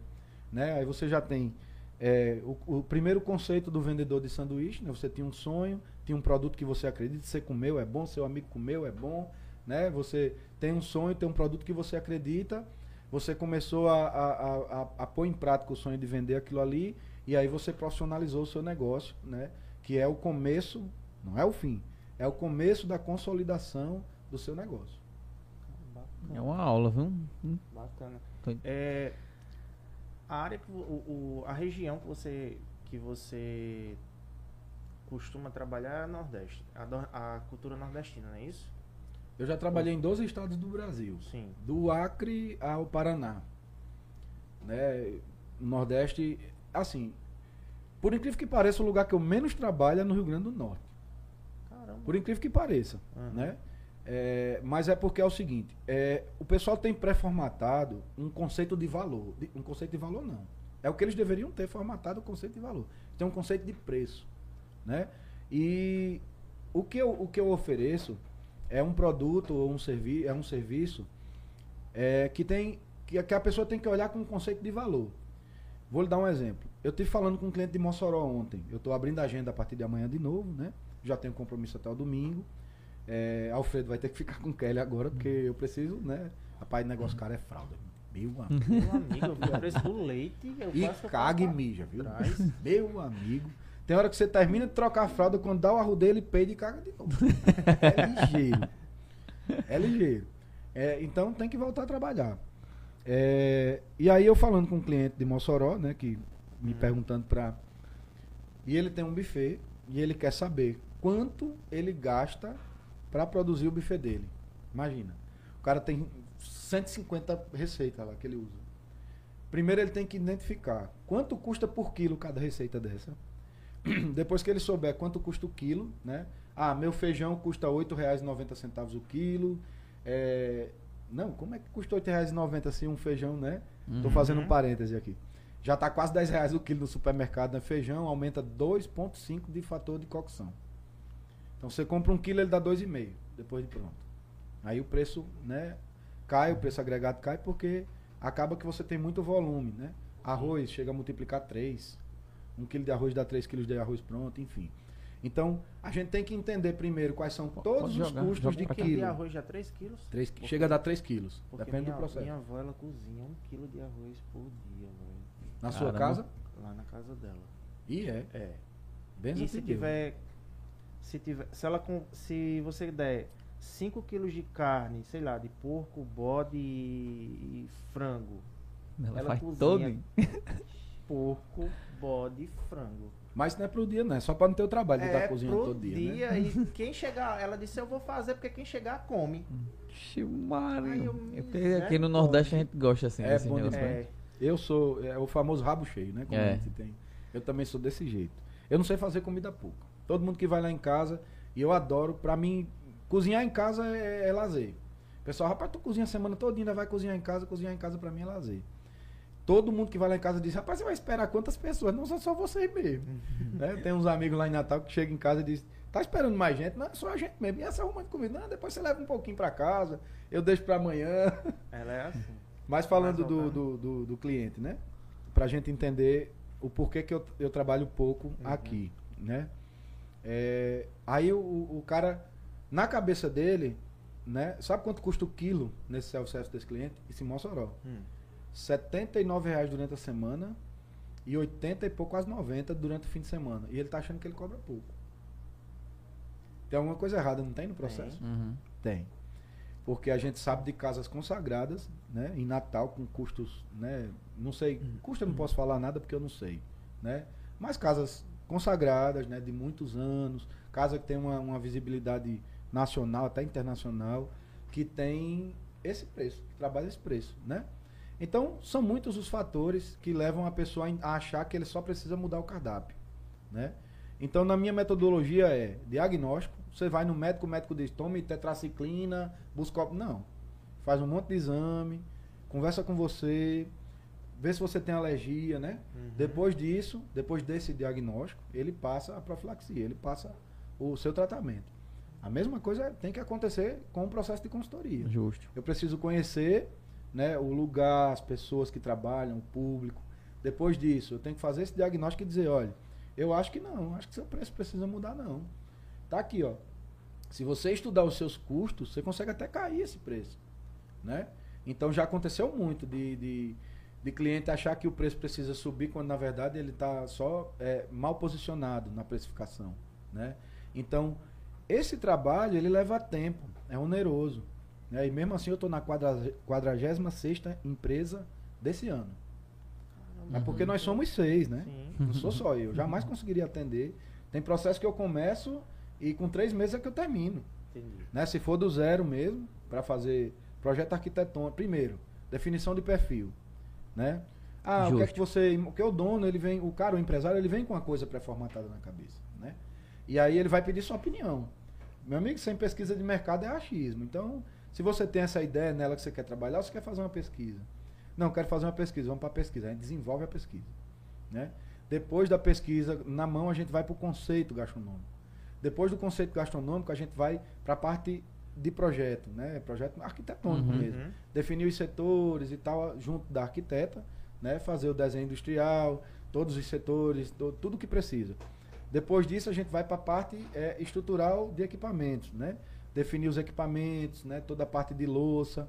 E aí a gente vai para a parte de menu, né? Lista de compras, testes, prova com os garçons, com a equipe de salão. seria a, re- a- a regionalidade da, da comida? O conceito isso? é, o tipo de empreendimento. Por exemplo, ah, eu vou ter uma churrascaria, Ah, eu vou ter um, entendeu? É, eu vou ter um restaurante de cozinha francesa, vou ter uma, uma, uma tratoria, um restaurante de cozinha italiana. Eu quero ter um bistrô, eu quero ter qual é o conceito gastronômico que a pessoa vai seguir. Entendi. Ah, eu quero ter um boteco. Boteco é um conceito. Eu quero ter um Entendi. boteco, botecão mesmo lá, estilo curió, Uhum. e esse é o conceito. Aí pronto, a gente entra no menu. Depois que a gente faz esse menu, a gente faz o que eu chamo de esqueleto de fichas. Por, o que, que é esqueleto de ficha? Ficha técnica é o que diretriza tudo num restaurante, né? Desde a padronização do processo de produção até a questão do custeio, definição de markup, é tudo começa com a ficha técnica. E o esqueleto de ficha é, eu defini um menu. Aí eu sei que lá vai ter, sei lá, é, linguicinha calabresa envolto na batata e frito, por exemplo. Uhum. Aí eu já sei que eu tenho que saber a ficha, se eu vou produzir, né? Uhum. Eu tenho que ter a ficha base da linguiça, né? E eu tenho que ter a ficha base do molho e eu tenho que ter a ficha de finalização, que usa tudo isso para transformar no prato, né? Normalmente a ficha base ficam com as equipes de produção, que fazem os molhos, fazem os embutidos, fazem os cortes, porque a gente tem ficha para cortar um filé, né? Uhum. Eu não pego um filé e uso ele integral. Então eu tenho uma transformação. Quando eu tenho essa transformação, a gente chama de fator de correção, é corrigir a matéria-prima bruta para uma matéria-prima líquida, né, que a gente vai usar. E isso gera um fator. Por exemplo, eu compro um filé a 60 reais. E esse filé, e é isso mesmo, perde cerca de 180 gramas em cada quilo. Então eu tenho um fator de 1,18, onde eu tenho que multiplicar pelos 60. Então o filé não custa mais 60, né? Uhum. Justo. Depois eu tenho o fator de cocção, que é o que ele perde de desidratação durante o processo de cozimento, né? Então, e as pessoas confundem muito isso, inclusive existe legislação específica para isso. Por exemplo, se eu disser num cardápio que a carne tem 200 gramas, é o que chega na mesa. Então, qual é o fator de cocção e correção para eu saber qual é o peso da matéria-prima bruta, né? A- Antes de todos os processos. É complicado. Então, eu, sempre até digo, não coloque peso no cardápio. Deixa esse papel para o garçom, né? Ah, é que tamanho? Olha, isso aí é uma porção bruta, né, da cozinha, de 200 gramas, né? É, serve duas pessoas, pô, serve uma, 200 gramas é para uma pessoa. Uhum. Mas o garçom tem esse papel, Se né? pegar um cara chato, É. tá É. ferrado. É, mas aí toda a Uhum. questão de colocar o peso envolve, né? Peso e medida em Aham. metro, então é complicado, é mais difícil do que se você tentar colocar. Por isso que é importante, e é isso que muitos empresários não entendem, que você tenha todos esses processos bem afiados. E a integração, que é essa parte do garçom, comer o que a cozinha vai produzir, para poder o chefe lá, junto com a equipe, dizer, olha, isso aqui é o prato tal, é, vai leite, não vai leite, vai glúten, não vai glúten, o processo é assim, leva tal insumo, e esse prato demora tanto tempo, tá aqui na ficha, porque nas minhas fichas também eu coloco o tempo que se usa, né, de preparo, até para servir como diretrizador, Né? Ah, por que, que tal prato, o sanduíche demorou 45 minutos? Porque não tem ficha técnica. Se tivesse, você sabia que ele durava 5, porque a gente cronometra, né? Uhum. É, vai fazer é, é, as simulações de venda, então a gente cronometra. Uhum. Obviamente que tem vários fatores, casa cheia e tudo mais, mas todos os testes, todos os testes tem que ser feito com casa cheia. Justo. Todos os testes. Você vai fazer um soft opening, casa cheia. Uma dúvida que eu sempre tive é se aqueles programas. é, é, eles. aquela Quando eles. É, é, casa cheia e tal. Será que é todo mundo contratado? Sei lá. Ele fala, Ei, entra não. aqui, todo mundo. Não? É não. É não. Tem né? isso mesmo. É, Que é pra E- gente testar. É, e outra coisa que muito difícil do, do empresário entender, né, é que uma cozinha para soltar é, a comida rápida precisa de estrutura. E eu digo estrutura não é só física, é estrutura de equipamento, Equipamento. mesmo, né? Às vezes o cara vai lá e olha um equipamento de 70 mil reais. Aí diz, você tá doido, isso aqui é o preço que eu queria gastar na cozinha toda. Eu já escutei isso, eu É. queria gastar na cozinha toda isso. Dá para ser? Dá. Meu filho, os passarinhos estão lá com a boca aberta assim, ó, no ninho, só esperando. Eu trabalho de todo jeito. Uhum. A cozinha mais tecnológica do mundo, e é uma das minhas especialidades, né? Eu sou facilitador da prática e equipamentos, então eu, eu, eu faço implantações de equipamentos de tecnologia de cozinha, né? Então, mas desde a cozinha mais tecnológica até a cozinha mais arcaica, existe é, jeito de se trabalhar com tudo isso. Qual que é a diferença? O tempo, quando você quer aten- atender muita gente, né? Que é outro problema que a maioria do empresariado tem. Tu já pegou aquelas cozinhas bagunçadas com rato, com barata? Já. Isso é comum demais. Comum de- não é via de regra. A gente sabe que a Aham, maioria dos obviamente. empresários tem uma preocupação, Sim, mas sim. pega. Pega. Aí o empresário ele chega, ele, ele diz assim: Eu tô fazendo um projeto, vou montar um restaurante. Show de bola. Já tem o conceito gastronômico? Não, queria pensar, vamos pensar. É, tem o projeto? Tem, tem, tem. A arquiteta já está terminando o projeto. E é. Onde é que ficou aqui, por exemplo, o corte de carnes? Que corte de carne? Não, ele corta ali na bancada mesmo, na pia ali, ó, do lado. E é. Começa com a arquiteta, sabe? Uhum. Arquite- né? Aí depois você vê que ele designou 770 mil para o coração da casa, que é a cozinha, e 300 mil para arquitetura, Opa. paisagismo lá de fora. Porque o cara pensa logo na fachada, né? Tem que ser. o- E eu digo uma coisa a vocês, vocês vão concordar comigo. As melhores comidas, as melhores comidas, às vezes não tem nem placa na frente. Justo. É verdade. Amigo, se a comida for boa, meu velho, você pode fazer no quintal da sua casa. Você vai lá em Cobra Choca. Lá já foram? Não. Não. Lá em Natal, em Cobra Choca, você vai lá em Cobra Choca comer o melhor chambaril do mundo. E se você vacilar, a galinha sobe em cima da mesa e come seu arroz. é, é. E você vai lá, é advogado, é o pessoal do Tribunal de Justiça, é porque a comida é boa, pô. Igual lá em Entendeu? Tabatinga tem aquele do café lá, E a galinha, tapioca, né? aqueles negócios. É, é. E a galinha do galego lá em Tabatinga? Foi a melhor galinha cabidela que eu comi na minha vida. Você chega lá, galego tá com um avental aberto até aqui, com os pelos Os do peitos peito de fora. de fora. Aí chega do seu lado, tira a camisa aqui, de, ah, o, o lápis, é um lápis preto daqui de cima, e faz, diga, pra escrever no papel. Mas a comida é boa, entendeu? É uma comida que você quer voltar lá porque é boa. Então, senhores Meu- empresários, se você puder investir na cozinha e na parte externa, invista. Mas se você não puder, foque na cozinha, porque é de lá que vai sair a fábrica dos sonhos do povo. É, é nesse setor que a É. gente vai mexer com a, com a alma e o coração. Cara, teve. é, eu tava conversando com o Miguel, aí ele foi e comentou, né? Que, que ele foi pra uma, uma dessas lagoas lá de Uhum. Natal e tal. E aí ele chegou, tava muito lotado. Só que aí ele percebeu que tinha um cara com uma barraquinha do outro lado e que tinha duas mesas e não tinha ninguém. Ele disse, cara, eu fui lá, fui bem atendido, a comida era muito melhor do que no, no local que ele tinha ido no dia anterior. E ele comeu que ficou, assim, satisfeito. Era mais caro ou mais barato? Ele disse? mais barato, Mais inclusive. barato. Né? Só que onde era mais caro tava lotado, né? E daí eu disse, caramba, eles. E agora, toda vez, to- toda vida que eu for lá, eu vou, eu vou na barraca desse cara. Porque ninguém dava nada pelo local. Assim, por ver a barraca com. Por ver o, o ambiente tá apenas com duas cadeiras, com duas mesas, enfim. Aí quem tem maior capacidade de crescimento? Ei, O que tinha mais gente ou o que tinha melhor, o melhor serviço? O melhor serviço. o melhor serviço, Né? né? Então, nem sempre ter pouco público, né? Significa que você está no caminho errado. Você tem que estar fazendo a coisa certa, Sim. a coisa que o seu cliente acredita e gosta, o que você acredita e gosta, e com foco, entendeu? É, eu montei o Quintal da Vila, eu vou voltar um pouquinho lá atrás para poder dar uma ênfase no que a gente está falando agora. Quando eu montei o Quintal da Vila, eu montei por, por- porque eu, eu, eu, tava, eu tinha necessidade de trabalhar. Né? Eu vim para cá, para Currais Novos, eu perdi o emprego que eu trabalhava e eu fiquei a Deus dará. Saí de São Paulo, vim para cá para abrir o restaurante de um amigo, nem sabia que o nome disso era consultoria. Porque se eu soubesse, eu já tinha mais de 20 anos de consultor. eu não sabia que o nome disso era consultoria. Né? E aí, depois eu vim aqui para Currais Novos abrir uma outra casa. Também não sabia que o nome disso era consultoria. De repente eu fiquei sem emprego, né? E eu disse, meu Deus, o que é que eu vou fazer da minha vida? E aí eu vi a oportunidade né, de montar o café lá na vila de Luciana Mamede, a qual eu sou muito grato até hoje, porque. é, E quando eu vi o lugar, o público de Luciana, né? E o que eu sabia fazer, eu disse, rapaz, se eu começar aqui devagarzinho, né? Eu não consigo pagar um aluguel, não. Olha o pensamento. Eu não consigo nem pagar um aluguel, não. Mas se eu começar aqui devagarzinho, eu consigo plantar uma semente que vai me dar sus- sustento lá na frente. Então eu fiquei morando de favor Uhum. na casa dos fundos da minha bisavó Rita Garcia, ali na Silva Bezerra de Melo. Mas eu acreditava tanto no público e no que eu ia fazer no conjunto da obra que eu dizia, eu posso até não me sustentar agora. Mas eu sei, e o nome disso é capital de giro, né? Uhum. É.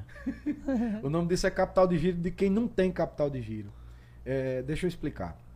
Eu não tinha o, o dinheiro para segurar essa casa por muito tempo, mas eu sabia que eu ia vender pouco, viver com pouco, né? E conseguir atender uma pessoa que pagava por aquilo. Uhum. Aí às vezes a pessoa quer começar grande, né?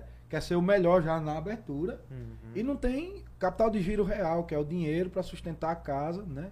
Até a casa andar com as próprias pernas. Então, é, até no empresariado, não é só na carreira, na carreira do, do, do, do- do carreirista mesmo, da pessoa que está dentro da brigada, na cozinha propriamente dito, o empresário ele tem que ter pé no chão. Muitas vezes um sonho, muitas vezes não, todas as vezes, um sonho pequeno, é, a semente de uma palmeira é do mesmo tamanho da semente de um pé de coentro. E a diferença das árvores é só a proporção, né? De, de uma para outra. Uma semente pequena, bem trabalhada, vira árvore grande. Né? Então, eh, eu tinha certeza com o quintal da vila, né, que era tão engraçado que eu chegava, eu tinha, eu não sei quem acompanhou desde o começo, acho que vocês não eram nascidos. Mas, brincadeira. Mas era lá atrás mesmo da vila e as mesas eram dentro da cozinha. Tinha o balcão, o fogão atrás e as mesas eram dentro. Eu tinha as mesas dentro mesmo Me lembro. Né? Então, eu já ficava imaginando, eu dizia, meu Deus, quando essas mesas não couber mais de gente, onde é que eu vou botar? Aí eu disse, eu vou botar na calçada. É o jeito. Fica charmoso, atrai movimento pra loja de Luciana e tudo. Beleza, a ideia foi top. Arrumei quatro conjuntos de mesa com, com, com o pessoal da Coca-Cola, botei lá na calçada, pronto, lotou também. Lá na calçada. Aí, meu amigo, pegue água. Foi naquela cheia que quase levou a ponte do Dourado, acho que Sim. 2011. Não, foi antes. Que, va- que lavou Aí foi embaixo, né? 2011, Foi, não foi, foi. Foi naquela época que. que é, não foi antes. Foi uma cheia antes. 2011 tá muito recente. Mas enfim, não preciso lembrar da data, não, É. ninguém aqui vai, vai, vai, vai fazer um livro, né? É, eu sei que. eu sei que. Pegue água. Pegue água. Aí eu disse, meu amigo, como é que o cara bota a mesa na calçada e não pensa que tem que ter um todo, né? Aí eu disse, e agora? Como é que eu vou fazer esse todo? Pronto, voltei a estaca zero. Né? Faltou planejamento, né? Aham. Não faltou dinheiro mesmo, porque se eu tivesse planejado também não tinha como botar. Aí eu comecei a, naquelas quatro mesinhas lá de dentro, forçar mais a venda para sobrar um e botar o todo. Aí eu tive. Quando eu tava juntando, eu conversei com meu pai. Aí eu tive um pai trocínio, né? Meu pai me emprestou o dinheiro para botar o todo. E aí depois que eu botei o todo, pronto, aí foi um sucesso. Porque o cara tava ali embaixo, não chovia, né? na- Uhum. Embaixo do todo. Eu lembro até de Eldão, Vicemar, o pessoal, pe- a, a biqueira da, da- da- acho que era a Secretaria de Turismo do lado do- da vila na época, era, era a Secretaria Era. de Turismo. E aí começava a bica lá, era bem forte, e eles tomando banho, sentava na, na, na mesa do quintal da vila, tomavam uma cachaça, comia uma frutinha, tomavam um banho de bico e voltava de novo. Eu dizia, já já vai virar balneário isso aqui. É engraçado que é, é, o- o- uma, uma coisa bacana para quem está vendo a- agora a gente é, é entender como o empresário ele, ele precisa se modelar para ter uma solidez é, de público. E eu vou, lhe, eu vou contar um caso que todo mundo vai concordar comigo. Né? Nordestão. Uhum. Né? Como ele se modelou para entender o perfil do natalense, Hum. né? E quem é cliente do Nordestão é cliente do Nordestão. Não, tá, nem- não vê o preço da prateleira e é caro, viu? É, Rapaz, mas é caro pra cacete. E o cara tá lá, porque ele entendeu o que o natalense precisava. Outro, eu vou dar um exemplo de bar. 294, quem já foi lá, ali na. na não sei se é Deodoro, eu confundo. As ruas da cidade eu confundo tudo. Ei, Cristal. Oi, Cristal, Não. uma aguinha? então, o 294. 294 é um bar que ele só acaba se o dono quiser mesmo. Dizer, não, eu quero acabar. Porque, bicho, é, depois de tantos anos, né? que Já era pro cara ter se desmotivado. Não era pro cara ter se desmotivado, mas ele podia ter se desmotivado. E você ainda vê o dono, o dono vindo na mesa, que quem me conhece sabe que eu fazia isso demais. Eu era muito próximo, entendia tudo. Terminava de soltar os pratos na cozinha, eu corria. E aí, gostou? Eu Não gostei, não gostei, eu já voltava com todo o feedback pra cozinha. E o 294 é assim, né? É esse Eu restaurante que. Escritório. Não. A escritório é canto de cachaceiro. É. o barraco. É. É. Aí você, você se sente, né? Você se sente num ambiente que o dono se moldou pra você.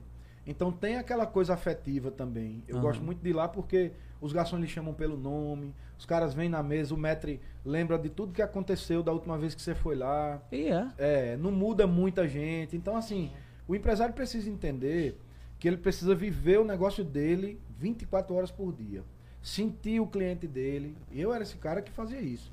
Sentir o cliente dele. Quando chegava lá, doutor Eugênio, se ele estiver me assistindo, doutor Eugênio chegou e disse: Walter, vai comer um caranguejo em tal lugar. Que até agora eu tenho certeza que se você for fazer, você faz um bom, mas o gosto daquele não saiu da minha cabeça. Eu digo, é um negócio que eu. Se eu pedir pro taxista no sábado trazer pra mim. Oi, Cristal, tudo bem? Quer falar? Pode pode falar, meu bichinho. É, então, doutor, quando o doutor Eugênio falou aquela coisa do Cristal é. É, é ativa. cena Ela, mesmo, é, viu? ela é folgada. Também foi um susto aquele negócio aqui No na minha da orelha. Mas é isso, eu também gosto muito de cachorro e acho que ela tá sentindo. É, e aí eu comecei a botar caranguejo todo sábado. Quem lembra da caranguejada do Quintal da Vila no sábado, meu amigo? Eu cobrava caro, velho. Caro. Eu- Hoje, os melhores bares de Natal cobram o que eu cobrava naquela época num caranguejo. Era R$ 6,99. Entendeu? Porque eu Aham. escutei. Eu escutei o Eugênio dizer, Walter, não tem não. Preço não é problema. Porque só você vende isso. Então, assim, eu pagava o taxista caro, que ele tinha que entrar na feira do Alecrim no sábado, trazer pra mim, chegar aqui até às 10, pra eu ainda cozinhar e passar a tarde, né? Porque depois que o comércio fechava, aí o quintal da vila lotava pra poder o pessoal, né, ficar ali depois do Como trabalho. diz o Matuto, relaxando. como diz o Matuto, era batendo de gente. Batendo de gente. E aí, olha aí o que é, né, essa questão de se modelar ao desejo do cliente. Eu transformei o sábado à tarde, que era morto, eu tinha o sábado à Uhum. noite Bombando. pipocado, bombado, era o destino da cidade, mas à tarde era um breu. Então, porque eu escutei um cliente, eu consegui transformar um horário que eu não, não fazia nada. Então, seja um empresário próximo né, do cliente, seja por pesquisa, seja falando mesmo. É tão bom essa proximidade, né? Quando a gente vende hospitalidade, seja para hospedar ou seja para alimentar, a gente quer esse aconchego, né? E até você falando isso assim, tipo, não tem o mesmo cor de, de restaurante, mas é uma cor diferente até eu digo de Robson Carneiro, que Robson Carneiro, tudo sem fio. Aí vai andando em todas as mesas, fala com todo mundo, toca sanfona do seu lado. O desembargador é diferenciado. Então, tipo, a- essa dinâmica funciona em várias pegadas, né? E, e pegando também, voltando pra cozinha de novo, é, lá no Curió, eu me sinto como se fosse no mercadinho antigo. Antigamente você ia no mercadinho, É. aí no mercadinho era a bodega. A bodega. É, você vai lá, você vai tomar cachaça e do lado tem um- uma farinha, tem um arroz, não sei o que. É um mercadinho ali, É. né, aberto. Essa coisa de mexer com a nossa memória afetiva. Né? Justo. Na comida tem muito isso. inclu- inclusive Puxa. hoje já virou, já virou perfil gastronômico, né? É, é comida de afeto. Hoje é um perfil gastronômico. Justo. Existem restaurantes se especializando nisso. E tá em alta, viu? A nossa vida hoje já é tão doida, é tão é, é, superficial, que a gente quer cada vez mais. Pronto. Quando eu fiz a, a, a carne de sol agora do teste, né? Por que do teste? Porque eu queria saber o peso de desidratação. É teste porque você não sabe fazer a carne? Não, é porque eu queria deixar tudo Aham. pronto pro vídeo antes de fazer o vídeo propriamente Sim. dito. Aí eu fui comer, obviamente, né? Rapaz, eu tava em Serro Corá, climazinho ameno. Eu, a- a- lá na, na- na minha casa tem uma parte no primeiro andar, né? Então eu fiz na parte alta, pegou muito vento. Bicho, meus olhos encheu de lágrimas. Quando eu grelhei a carne que eu comi, eu fiz, minha Nossa Senhora, eu fui na minha. Eu fui na, na carne que vovó Rita comprava, vovó Maria José, que ela, ela chama assar, né? Os avós da gente Aham. chamam. É. Vou assar uma carninha, né? Não sabe a diferença de grelhar, assar, fritar. Aham. Então, da, da carne que vovó assava, eu fui, eu, eu vivi a minha memória afetiva Torrar. torrar. né? Então, essa comida, ela tem pouco valor, é, é, valor que eu digo de custo mesmo, Sim. agregado e muito valor de venda. Se você consegue ativar a- a- o afeto na cabeça do cliente, isso aí já não tem preço, aí já virou valor, né? Uhum. É verdade. Literalmente. Dá uma uma olhadinha pra ver quem tá falando com a gente. Top chat, Deni Menezes. Deni é, é, é- Deni é o filho de, de Vanderleia. Vocês já comeram a coxinha de Vanderleia? Não. Não, Minha não. coxinha favorita no mundo, né? É. Vocês não Aqui? conhecem a coxinha não, de conheço Vanderlei? não. Pelo amor de Deus. Pronto, manda aí. Tem vezes que eu tô, tem vezes que eu tô fazendo uma rota fora daqui, eu passo por Currainal pra comer a coxinha. Eu não Onde acredito, é? não. É Império das Coxinhas, sigam. Melhor coxinha do mundo. Vanderlei é a rainha da, da coxinha. das coxinhas. O Wellington Dantas e o Quintal da Vila de Caicó. O Quintal da Vila de Caicó foi a segunda aquisição, né? Fale de hambúrguer não, homem. Só lembro do teimosinho que você criou no Quintal da Vila. Melhor que o É. Arnaldo. Valdilene Dantas, para- parabéns pelo profissional que se tornou. Obrigado. Mandem perguntas, né? Já que abriu aí o chat. A conversa tá boa. Wagner Dantas, parabéns, meu querido sobrinho, minha tia. né? Tem que encher, né? A família É. tem que encher com isso aí, pelo amor de Deus. Vim assistir um podcast, estou é, ganhando uma aula. É, Quem é que falou? Vanderlei Menezes. Vanderlei. Quem mais aí tá comentando? É, Franci, Francielton Ribeiro. Olá, boa noite, Walter. Meus parabéns. Vanderlei Menezes mandou o melhor restaurante que, que o Reginaldo esteve. Top dos top. Olha aí. É, eu sou suspeito para falar porque hoje a gente tem bons restaurantes na cidade, mas eu gostava do que eu fazia. Eu era apaixonado, eu sou apaixonado pelo que eu faço, mas eu era apaixonado como restaurante, né? Como o cara que conduzia o restaurante. É uma adrenalina, sabe? Você terminou ali de pagar os seus boletos do dia, aí vai ver toda a questão das horas extras, das folhas, aí daqui a pouco já tem o mise da, da, da cozinha, e aí você começa a produzir, e aí depois você vai lá fora ver o que, é que os clientes acharam, aí daqui a pouco já tá chegando a hora de fechar, aí tem todo o procedimento de fechamento. Ah, bicho, aí você começa a fiscalizar se as etiquetas estão no- nos potes. Bem, É, é bom demais. É bom demais. Wagner Dantas. Parabéns, meu querido sobrinho Walter Chef. Estou amando a entrevista. É. Bacana. E Vanderlei é, é o ponto de Currajinal, é, de Currajinal Zero Quintal. Sou muito fã. Tem mais? Até aí. Tem? Só até aí, né, Lucas? Só até aí. Só até aí. Valeu. Mandem perguntas aí também, viu, povo? Manda Ninguém tá perguntando nada. É, é, qual a melhor comida assim que você, que você go- mais gosta de trabalhar, além da nordestina? Rapaz, é. Bom, além da nordestina, aí você aí você me lascou. Bom, eu sou um cara, eu digo sempre que eu sou um sertanejo aprumado, né? Assim, um cara pra frente, né? Então assim, eu eu eu gosto muito da cozinha italiana. Eu gosto de massas, sabe? Gosto muito de trabalhar com massas. Entrou mais alguém aí? Vai entrar mais A alguém? pergunta Ivan. Conta da série do doce de chouriço. Boa. Eu vi, eu vi você fazendo um chouriço uma vez, É, que, é, cara, o tempo de cozimento é gigante, assim, É. passa muito tempo no forno. Mas qual foi a outra pergunta A mesmo? outra o falar já já do Se- chouriço. É, Se você a, gosta a de- comida que você mais... Sim, sim. É. Eu sou um cara que eu defendo as raízes. Eu acho que sem história e sem alicerce a gente não vai pra lugar nenhum. Sim. Então, o chouriço é uma das- dessas coisas de, de nossa, da nossa doçaria. Né? Inclusive que corre o risco de extinção. São pouquíssimas as famílias que fazem ainda. Isso porque os jovens já acham complicado, é mais fácil ganhar dinheiro com outra coisa. E porque a gente também não dá o real valor né, ao chouriço. O cara vai no supermercado, paga 37 reais num pote de Nutella. E não quer pagar 15 no chouriço. Porra, bicho. Sabe? O cara fez aquela Nutella em escala industrial, ninguém sabe nem o que desgrama tem ali dentro. Teve uma vez que eu comprei um, que eu comprei um chouriço, pensando que era chouriço, e que eu coloquei pra, pra, pra uma pessoa, pra um conhecido meu. Acho que ele tinha, acho que uns 60 e poucos anos de idade, ele fez, isso aqui não é chouriço, vá aprender. Aí eu fiquei sem entender, ele disse, isso aqui não é chouriço, isso aqui é qualquer coisa, menos chouriço. E daí eu fiquei, mas não tá parecendo, não, ele fez, é totalmente diferente. E eu, o que eu achei interessante é que o gosto, ele ainda faz, você come, faz muito tempo que eu comi, mas é perceptível. Disse, cara, minha língua eu não consigo sentir A essa diferença? diferença. Acho que tem, E o, né? o que eu acho interessante é isso, é, é o sentir realmente do, do, do, do alimento, assim, É. da comida, assim, que você tá. Pô, isso aqui é. Foi utilizar tal ingrediente, ou tá faltando tal coisa. É. O que eu acho bacana é isso. Então, não é desmerecer a Nutella, entendeu? Mas é a gente ter mania de vira-lata para as coisas é, é, de fora daqui, né? Se você nunca deu para o seu filho experimentar um chouriço, você está deixando ele fora da cultura alimentar do seu lugar. Então, se você aprendeu sobre o descobrimento do Brasil, sobre a história do Rio Grande do Norte, sobre as guerras, sobre, enfim, se você aprendeu história de uma forma geral, você também tem que aprender, porque a cultura alimentar é uma das maiores, é um dos maiores instrumentos de formação de um povo. O povo que não sabe sobre o seu alimento, sobre a sua comida, muito pouco ele vai saber de qualquer outra coisa, né? Porque a maior forma de se, de se é, é, juntar, né, conhecimentos, conversa, momentos, é ao redor de uma mesa.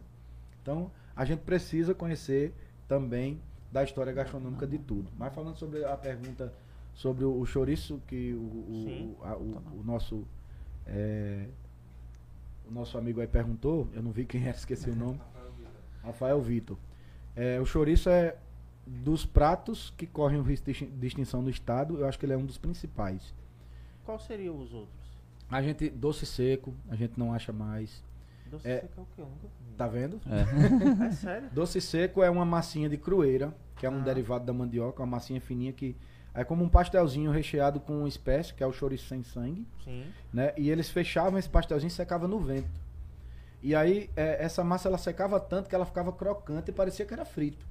Mas é um pastelzinho que de massa de crueira, né? Hum. Tem gente que faz com, com goma, com farinha de trigo, mas o certo mesmo é com crueira, que é um derivado da, da mandioca.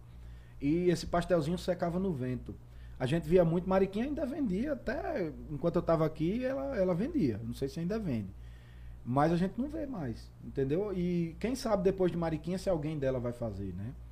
Então, se não tiver toda a rede fomentada, quem produz tem que ter quem compra e tem que ter quem admira, tá, pessoal? Não é só Uhum. dinheiro. É. Quem gosta de cozinhar não vive só de dinheiro, não. É, eu posso fazer a melhor comida do mundo, mas se você não admirar, eu não estou contente. É, a gente trabalha por realização, né? Dinheiro é um complemento. Sim. Se você fizer o caminho inverso, alguma coisa vai dar errado. Você tem que se realizar com o que você faz e depois o dinheiro vai chegar. É, é, eu sempre digo isso. Eu entro num trabalho, eu tenho uma carga horária para fazer aquele trabalho por hora, né? Então eu tenho uma carga horária. Ah, eu tenho 90 horas para executar esse trabalho. Quando eu vejo, eu tô com 130. E o cara, e essas horas? Rapaz, meu foco é ver você realizado. Né? Ver que eu atingi seu objetivo. Né? Como o cara lá de Mossoró, ele acha que ele quer mudar o cardápio. Mas eu vejo que ele tem que conhecer o custo dele. E aí, quando ele conhece o custo dele, ele vai dizer assim, poxa, vou baixar um pouquinho o meu preço. Quando ele baixa o preço, ele aumenta o giro. Quando ele aumenta o giro, ele muda tudo na realidade da empresa. Porque a maior segurança que o empresário pode ter é giro. Né? É giro, o dinheiro tem que girar. Aí ele ficou feliz porque mudou o cardápio, porque eu tô lá dentro. Eu não, não vou deixar de fazer uma carne de sol na nata melhor, né? Não vou deixar de fazer o processo de um assado melhor, mas eu vou estar entregando o que vai deixar essa pessoa realizada, profissional, financeiramente, né? E, e aí eu fechei o meu ciclo. Então, lembre, o prazer em fazer e fazer bem feito tem que vir antes do dinheiro. Se você pensar no dinheiro e depois no fazer, muito provavelmente esse ciclo vai dar errado. Tem outra pergunta? Ah, tinha outra? Não? Não. Era você gostaria de fazer comida doce ou era salgada? Qual era a preferência? Rapaz, é, cozinheiro. Boa noite, faça a sua pergunta, Cristal. Bom, cozinheiro tem, tem essa sina, né? É, a maioria dos cozinheiros odeiam confeitaria, odeiam a parte doce. E eu não, não fujo muito dessa regra, não. Não é minha. Não é minha. É óbvio, você tem que desenvolver sobremesa, você tem que participar, mas o pegado do doce, aquele negócio grudando, eu fico agoniado, não é minha área, não, bicho. Não é uma coisa que eu nasci pra fazer, não. Faço, faço. Tem excelente sobremesa criada. Quem também vivenciou o Quintal da Vila sabia que eu tinha um petit gâteau de chouriço. Mas rapaz, É. Diferente. Eu consegui pegar o chouriço bruto e desenvolver uma massa para que virasse um petit gâteau, que eu servia com sorvete de tapioca na época que eu acho que nem a Sim, sorveteria sim. tropical tinha. Uhum. É.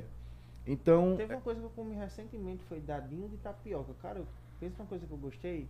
Jane. era, era do quintal da vila, né? O dadinho, o sim. dadinho. Aqui eu acho que no Rio Grande do Norte sei não, mas a gente foi percussor aí nisso. Que é uma besteira, mas é uma besteira É. que fez, É, é, marcou mas- época, É né? Marcou época na, na cidade. Então, é, tem mais alguma pergunta? Não, é, tem? Tem? Manda. Rafael Victor perguntou, da história gastronômica contada por Câmara Cascudo, a do pirão de peixe é a mais importante para o Potiguar? Rapaz, não, não. Acho que não. Na verdade, é, o que Câmara Cascudo fala do Rio Grande do Norte, a gente tem que conhecer de A a Z. Quem quer viver disso, né? O pirão é, é porque eu contei essa história no Edu Guedes, aí ficou no, no programa do Edu Guedes, aí ficou, ficou muito conhecida. Mas não, tem muitas outras histórias, né, mais importantes. Inclusive, o que ele fala sobre carne de sol, apesar de ser bem confuso. É, a o que Câmara Cascudo fala da carne de sol é bem confuso. Mas é muito mais importante, estou falando de importância. É, é muito mais importante do que o que se fala de pirão. Sim. Não é porque eu sou sertanejo, é porque tem pirão em todo canto, mas não tem carne de sol, entendeu? É, a, a gente tem, como eu disse, né, carne de sal, né? Que não curou, que não, não, não maturou. É, vocês têm essa memória que eu tenho, eu tenho essa curiosidade, vocês aí têm essa memória que eu tenho, de, de dizer assim, vixe que carne cheirosa, ela crua. Tem essa memória. Uhum. Aí a gente pegava a carne, né? Aí dizia, ô carne cheirosa, crua, né? Sim. Pro- Aonde é que você tem essa memória hoje, cara? Não tem, não, existe. Entendeu? E é, sabe por que, que essa carne fica cheirosa? Por conta da osmose. Né? O sal vai entrando, entrando, entrando na reação física e química que acontece. E vou lhe dizer mais: você pode botar, não, carne de sol de picanha. Tudo bem, pode fazer. Você vai lançar quando mesmo esse vídeo? Que eu já tô aqui agoniadinho já. Rapaz, depende de Arthur. Se ele me entregar, tá tudo pronto. Só falta ele me entregar agora. Tudo bem, mas a gordura não deixa o sal penetrar 100%. Né? Uhum. E se você usar colchão duro, miolo da paleta, que são carnes rijas, porém Sim. magras, Uhum. né? São mais rijas, aliás, porém magras, ela amolece. Se o processo Eu for feito do jeito não. certo, ela fica molinha. Eu fiz um colchão duro lá em casa, você comia e você achava que era é, é, contra filé. Caramba. Três Caramba. dias, sal entrando, fibra abrindo. É- isso é física. Sim. Não tem segredo, entendeu? Uhum. Então, a Tala ele dizia uma coisa que apesar do pouco tempo que eu convi- convivi com ele, eu nunca esqueci. É, ele dizia duas coisas, aliás. Na cozinha menos é mais. E a cozinha mais técnica que existe é a que usa pouca coisa para fazer um grande processo. Carne de sol é uma, uma que usa do- carne e sal, Sal. E um grande processo. Imagina você deixar uma carne mole, totalmente curada, com coloração bonita, com todas as características né, afetivas que a gente tinha lá de, de- Bicho, que bom que eu, que eu posso estar falando isso hoje, que eu tenho certeza. Vocês vão ver. Poxa, eu fui em tal canto e agora tinha carne de sol tradicional lá na banca da feira tal. Essa seria a minha realização, né, não, Cristal? Eu fiquei curioso. Eu, Né? eu vou É. Bem interessante. Chegar em casa hoje eu tô tirando a, a terceira noite, né? A terceira Aham. noite da, da do vídeo. Porque eu já filmei, né? E agora só falta o último vídeo que é grelhando, imaginha de apoio, né? Grelhando Aham. essa carne e tudo. É entrega. É, me tira uma dúvida. Essa questão de com- a diferença entre as comidas das regiões no Brasil. A Uhum. única diferença é o tempero? É nada. O Brasil eu acho que é um dos países mais, mais é, é, de maior diversidade gastronômica que existe no mundo. Primeiro, nós fomos é, colonizados de diversas formas, mesmo pelas mesmas pessoas. Olha que interessante. O, o, o, o que, o que o português colonizou na Bahia ficou diferente no Rio Grande do Norte. Deu para entender? Sim. E depois nós temos insumos muito diferentes por ser um país de proporções continentais, né? Então tu tem é, é, a formiga da Amazônia, na Amazônia eles comem formiga, Sim. e você tem aqui, é, é, apesar de não poder comer, né? Mas a gente tem aqui o peba, por exemplo, o tatu, né? Sim. Bem diferente. Lá deve ter também outros tipos de tatu, mas o peba, uma coisa nossa. É, Tanajura, né? Poxa, onde é que se come no mundo Tanajura, né? Justo. Então o país ele é muito, muito, muito misógino nesse sentido, assim, Uhum. de, de, de efeitos de colonização, lugares e, e insumos. Muito, muito mesmo. Qual seria a, a, a maior diferença assim entre uma comida, um, um churrasco nordestino e um churrasco mineiro? Rapaz, entre o churrasco não é pra ter diferença, né? Aham. Porque É, a- é o, é o preparo? é, porque por exemplo, é mesmo que eu perguntar qual é a diferença do acarajé do, do de Roraima e, e- e de, e de Natal. Acarajé é um prato baiano, churrasco é um prato gaúcho. Então, teoricamente, não era pra ter diferença. Agora, é, pode ter, pode e deve ter influência, né? Por exemplo, quando você chega numa churrascaria de Currais Novos e você chega numa churrascaria de Manaus, você vai ver diferença. Por exemplo, aqui você vai encontrar carne de sol, ubre, Uhum. Uhum. que a gente não vê em quase lugar nenhum, né? Que é a Sim. teta da vaca, né? Sim. Você vai encontrar muito frango, não tem muito frango? Baixado. né? Por vezes, miúdos. Tem churrascaria que tem coração de boi, fígado, já vi na brasa, né? E quando você chega lá em Manaus, pode ter tudo isso, mas vai ter peixe, muito peixe, né? Amazonas tem, tem muita água. Então, tem essas peculiaridades, né? Tem as influências, mas não pode ter diferença, né? Do, do, do preparo tradicional, né? O acarajé. O acarajé é um prato, né? Que é típico, típico não, regional. Nem falei da diferença, não Sim, foi Sim, vou falar. É um prato, um prato regional da Bahia, né? Os escravos, né? Que vieram lá da, da África, i- introduziram lá comida de santo e tudo mais. Eita, que agora chegou pergunta franca. Foi. Mas a gente não pode, né? Eu posso fazer um acarajé influenciado no Rio Grande do Norte, com vinagrete de tomate vermelho, por exemplo, o tradicional com tomate verde, mas eu não posso fugir da essência do, do produto original. Digam. Chouriço. O primeiro Da história foi. gastronômica contada, já falou. Já foi. Olá, boa noite, meu primo. Estou acompanhando o top, meu amigo. Você falou que trabalha com mais de. com mais cinco, não é isso? Na sua consultoria trabalha seis pessoas, não é isso? Isso, é isso. Como é a relação com todos que você trabalha? Sempre vão fazer a consultoria? Vão todos juntos ou é feita a consultoria? Boa pergunta, isso Boa, é legal. olha de- aí. de- de- Começar a vender o peixe falar. agora. né? Não, é assim. Primeiro que sempre quem faz todo o diagnóstico sou eu. Eu digo que a parte pensante e tem a parte executante. Então, eu vou no cliente, conheço, faço o diagnóstico, crio o relatório e apresento, né? Uhum. Se precisa de pesquisa, dados complementares, tudo que eu preciso para fazer a parte burocrática eu faço, construo daí um plano de trabalho, né? Nesse plano de trabalho, se tem parte nutricional, aí entra a Rana, né? Se tem levantamento de dados, por exemplo, colheita de ficha técnica, entra a Rose, né? Aí se eu preciso de uma execução, meu braço direito é o Marcelo, chefe Marcelão. Então, é, a gente sai distribuindo né, as funções é, é, que nós temos lado a lado, ninguém está acima de ninguém. Eu tenho lá a minha parte, né, que é, é, obviamente se eu estou há, tanto tempo no mercado fazendo isso é porque alguma coisa de bom deve ter. Então eu não posso mudar a receita do bolo, né? Se eu tenho hoje são 163 empresas atendidas, alguma coisa de boa deve ter em tudo isso, né? Então eu não quero mudar a receita do bolo, eu quero continuar do jeito que eu sempre que eu sempre fiz.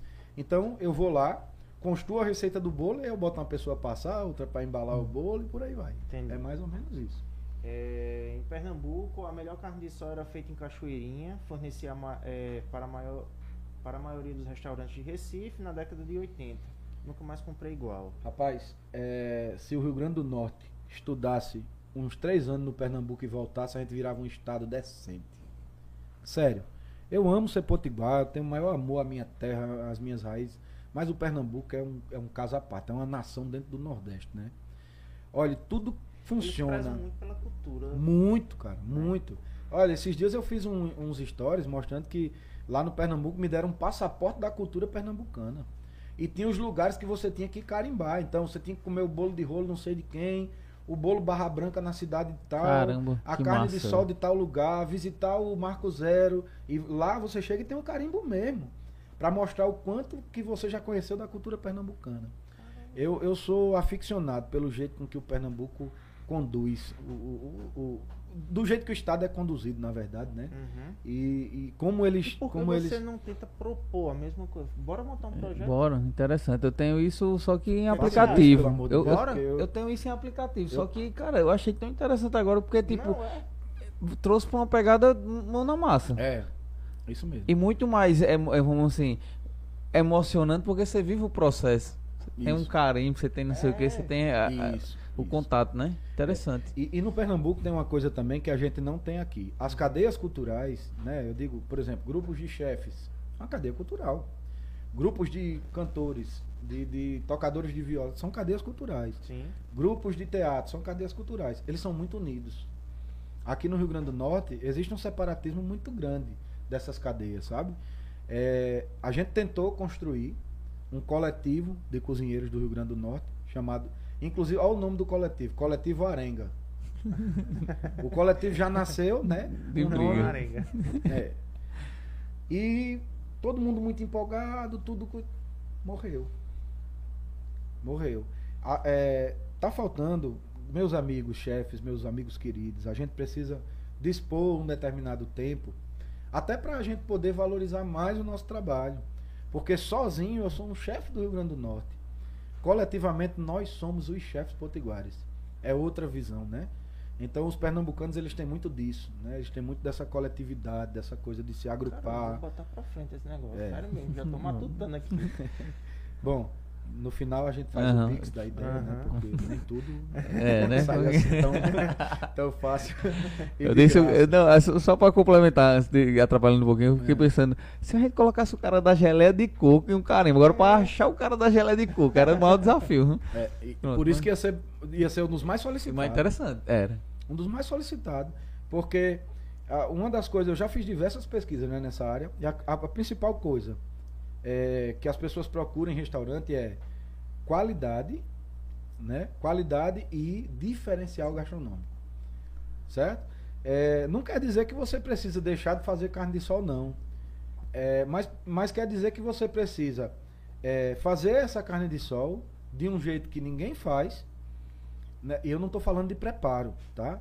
Eu estou dizendo que você pode arrumar, por exemplo, uma tábua que cobre e quando você abre Uhum. diferencial Sim, gastronômico. sim, Não está dizendo só a- ao cozimento em si, né? Então, e a partir daí, as pessoas, a outra coisa que as pessoas é, é, dizem como um dos maiores atrativos, né? É a peculiaridade. E quando a gente fala de peculiaridade, o cara da geleia de coco é peculiar demais. Ele tem uma trombeta na garganta. ele faz a mesma coisa. a geleia! Rapaz, aquilo era meu despertador na Ladislau Galvão, na casa do vovó Maria José, quando eu era menino. Era meu despertador, bicho. Depois da cesta. Eu dormia depois do almoço e acordava com o barulho da geleia. Que o sol ia esfriando, né? Uhum. E ele começava É. a vender. Eu acho que era um dos primeiros cantos que ele passava. E vovó já dizia, acorda que o cabo da geleia já tá passando. então, bicho, sério mesmo, esse cara tem. Ele tem, né, um poder. Um poder aí cultural que ele nem sabe, né? Eu acho que Né? talvez ele nem saiba. Mas eu vi umas homenagens aí. Parece que vi um quadro, umas coisas, né? Aham. Ele passou esses dias até "Ixi, soltaram ele, que ele tá, não sei onde é que ele tava. É. Mas, Pois é, tem que. Aí pronto. É, outra coisa que a gente vê pouco aqui é. Cara, quantas. men- é, não sei se é menções ou moções que, que diz. Menções, né, de parabéns por um ato, né, de um chefe ou o cara da geleia do coco. aham. Tu acha que ele já foi na Câmara lá receber uma. Né, sei lá, uma comenda, uma coisa, pro cara saber que aquilo é importante. né? Aham. Sim, sim. Mariquinha da Pamonha, pra mim, é patrimônio imaterial. Aqui da cidade de Currais Novos. E se eu disser uma coisa, você nem acredita. Eu nunca sentei na casa dela pra conhecer ela pessoalmente. Eu já comprei, acompanho o trabalho, né? E quantas vezes essa mulher recebeu um reconhecimento? Então, como é que a filha dela, vendo o sofrimento para se preparar tudo aquilo e vender por muitas vezes por um preço né, muito abaixo do que deveria ser cobrado, Sim. vai querer ter orgulho de fazer a mesma coisa. Então, falta também um pouco né, de reconhecimento. Não só político. Né? Eu estava na praia de Ponta Negra com Alice e Júlia no Dia das Crianças. é, e aí passou um cara vendendo pirulito brasileiro. Vocês sabem o que é pirulito brasileiro? São novos demais para isso. Não, né? é, não. sei não. Não? Era, eles enrolavam uma folha de, de caderno branquinha. Ah. A- às vezes vinha até com a lista, viu? Pra você ver que era original. Vinha com as linhas, né? Se não fosse folha de ofício, era folha de caderno mesmo. Aham. Fazia um conezinho e botava um açúcar derretido, que deve ter alguma outra coisa dentro. é, para não ficar duro demais, senão a gente quebrava o- os dentes. E enchia e botava um talisco de coqueiro. Aí você cortava o papel, né? Cortava aquele. Hoje é moderno, já tá no papel manteiga. Aí cortava, tirava o papel, desenrolava e ficava um guarda-chuvinha. Sim. Aquilo é pirulito brasileiro. Câmara, Câmara, Câmara Cascudo fala dele no, no, no livro. E o cara chegou e disse assim: é, quando eu vi ele de longe, né? Eu já tinha visto algumas vezes. E quando eu vi ele de longe, eu disse: vem cá, vem aqui, vem aqui, vem aqui. Bicho, tu acha que eu como? Não, não, não é, não, não é uma coisa que eu digo, putz, eu preciso comer isso, tá entendendo? Aham. Eu dou as meninas, eu, eu levo para um sobrinho uma coisa, mas eu tô comprando cultura. É o único cara que eu sei que faz aqui no estado do Rio Justo. Grande do Norte. Aí o cara chegou e disse, quanto é? Ele disse, é 3 por 2 reais, parece. Eu disse, me dê, me dê 3, aí dei 5, ele foi pegar o troco. Eu disse, não, continue com os 5, só não deixe de fazer. Uhum. Só não deixe de fazer. Aí ele me viu umas duas vezes já, sabe? Quando foi uma vez ele tava no sinal de Ponta Negra, às vezes ele fica ali na Rota do Sol. Ele disse, ah, você é aquele cabo que sempre me compra na praia, não sei o que. Eu disse, ele disse, rapaz, por que, que tu gosta tanto desse pirulito? Aí eu disse, porque você é, tá mantendo acesa a chama de uma história. E uma história que eu, aqui nos parques eles vendiam com corante. A gente ficava com a boca toda, toda pintada. Aquele sorvete, Sim. aquele sorvete Sim, da, é. da- Sabe? Aquele é gosto de infância. A- Gosto É, de infância. Aquilo é. ali, se você bota na porta de um restaurante quando você termina de comer, você vende mais caro que o petit gâteau. Justo. Eu tô falando É, sério. mas é verdade. É. Entendeu? Porque é escasso. sério. Só tem no, no- quando tem parque, E- e- festa de padroeiro, como diz o índice. isso- e mais importante do que isso, porque o petit gâteau não te traz nenhuma memória afetiva. Aquilo ali você morde, você fecha os olhos, você tá no parque da festa de Santana. É. Aqui, não é assim? É. Aham. E é por isso que eu digo, o futuro, o futuro para mim, da gastronomia vai ser voltar ao início. Vocês me perguntaram, não, mas eu tô me adiantando. Qual é o futuro? O que você acha que vai ser o futuro? Você já pensou em desenvolver algum evento assim, voltado à culinária? Muitos. Em Serra Corá e o Arengo com, com todos os prefeitos. Prefeita Graça eu tava com ela dando as ideias, prefeito Novinho agora eu tô com ele dando as ideias.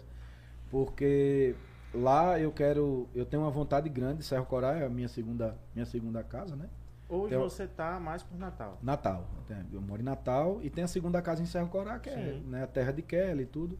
E a gente tem uma casa lá. Então, é, eu tenho muita vontade de transformar Serra Corá em terra de alguma coisa. Uhum. Como Tangará é terra do pastel. E eu tenho uma ideia boa, bicho. Boa. Sabe? Porque é tão legal quando você chegar, ah, eu tô aqui em tal lugar, terra disso aqui, né? Uhum. Coais Novas, terra da Xelita. Tangará, terra do pastel. Eu quero muito tirar isso do papel. Então, por favor, senhores do poder público, me ouvam. Vamos colocar isso pra frente, né? É. E, e por fim também o que eu. Por fim não, que eu não tô com pressa não. Tô só, Sim. eu vou viajar pra Natal de 5 horas, mas isso é besteira. Tirar um cochilo. tirar um cochilo.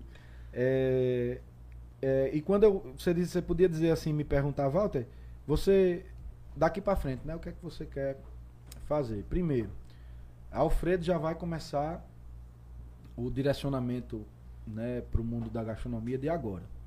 Porque um dia eu vou ficar velho e eu tenho que ter um braço direito. Eu acho tão bonito quando você pega Claude e Tiago, né? Um, um- pai e um filho que tem ali, vivem do, do mesmo ofício, é muito, é muito legal. É, e eu quero ter, né? O, o Quintal da Vila não foi só um sonho, não. O Quintal da Vila não foi, aliás, o Quintal da Vila não foi só um negócio, não. O Quintal da Vila foi um sonho, foi um lugar que transformou a minha vida, né? De desempregado a um dos maiores empresários da área de restauração de- do Rio Grande do Norte. Eu digo assim, sem medo, acho que do interior do estado, um dos maiores. Sem medo do que eu, do que eu dizendo, né? Pelo menos em volume de, de, de venda. Juntando Caicó e Corrais Novos, a gente foi gigante mesmo. É, e o Quintal da Vila foi muito sólido, né? É, a gente nunca, nunca esqueceu esse nome, né? E para futuro eu tenho planos, né? De, de assim que eu tiver, porque a gente chega no nível de você ser tão dependente do negócio que você não tem vida. Uhum. E aí você diz, não, já que chegou aqui nesse ponto, né? Agora eu vou ser consultor. E vou parar aqui por um tempo, né? Essa, esse, esse projeto. Devido às circunstâncias, eu parei o projeto, né? E vai, vai chegar uma hora que eu vou ser o chefe do quintal da vila. E não mais todos aqueles cargos que eu, que eu acumulava Uhum. Né? Porque você já tem uma visão de negócio muito maior, todas as especializações, as vivências mesmo com todos os empresários, muita gente que me ensinou muito como empresário também. E, eu- e eu tenho um sonho de voltar, né, com o Quintal da Vila e poder é, dar novos patamares à cozinha do Seridó, sabe? Eu acho que todo mundo tem que trabalhar em prol de um, de um objetivo maior. E o meu maior objetivo é esse, né?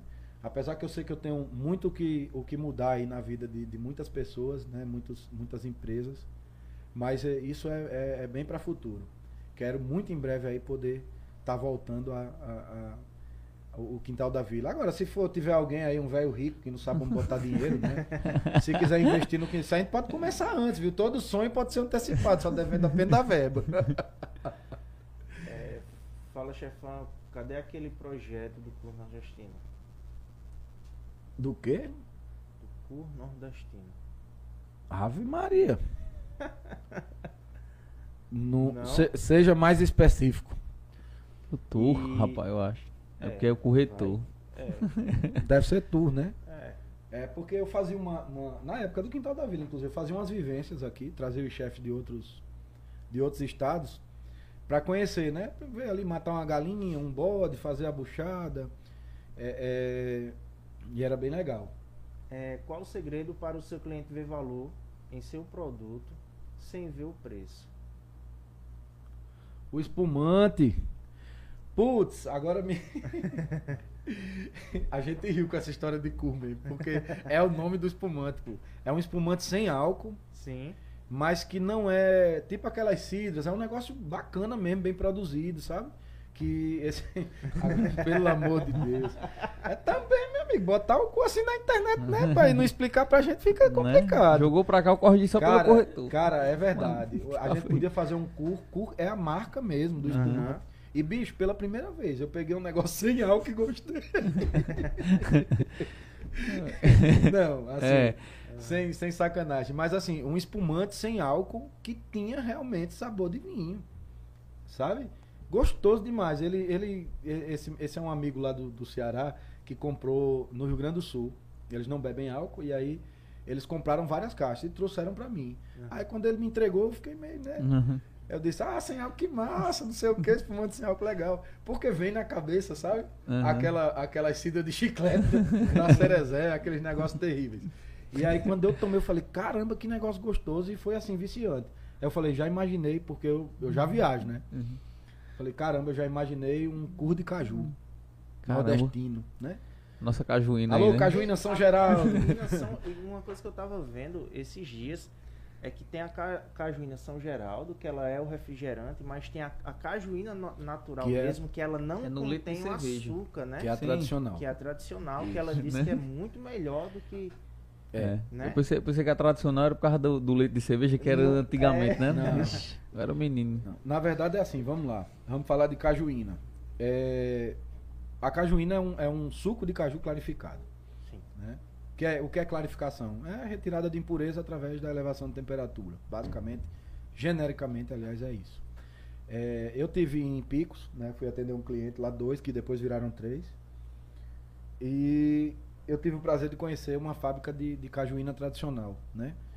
É, e aí eu fiquei doido, falei, bicho, na Serra de Santana, os caras pegam a castanha, tem valor econômico Sim. maior do que o caju, né? Então o pessoal pegava a castanha e jogava o caju fora, porque fazer o que com o caju, né? E eu- depois que eu vi essa fábrica de cajuína lá em Picos, eu vim para Natal e um belo dia eu tô num supermercado, né? É, e comprei, não, comprei não, porque Deus me defenda de pagar aquele preço. Eu vi uma cajuína, como as que eu tinha visto em Picos, lá no cajuína orgânico com rótulo envelhecido, a coisa mais linda do mundo. R$ 18,70, Ah, 500 peste. ml. Caramba. Não é caro. O cara tem o processo dele, né? Uhum. A artesanalidade Sim, do processo sim. dele, então ótimo. Mas eu tirei uma foto, cheguei para Maciel lá na Serra de Santana, e disse: "Maciel, para de jogar esse caju fora. Olha aqui. Isso é suco de caju cozido, né, clarificado, que vira cajuína, não estraga, não precisa de refrigeração, né? Tem baixo baixo é, é, valor de produção. E olha o preço de 500 ml desse negócio aqui. Marcel disse: "Tá aí. tá aí um negócio que eu quero ir para frente". E aí ele começou os testes, né? Eu fui dizendo como era feito o processo lá, ele começou os testes e hoje tem a cajuína Serra de Santana, né, que é lá do Maciel. Caramba. É, entre. Entre Tem- Serra Coral, entre Serra Coral e Lagoa Nova. Só se já tem outra, mas essa dele é, é Aqui na região da gente dá pra fazer vodka?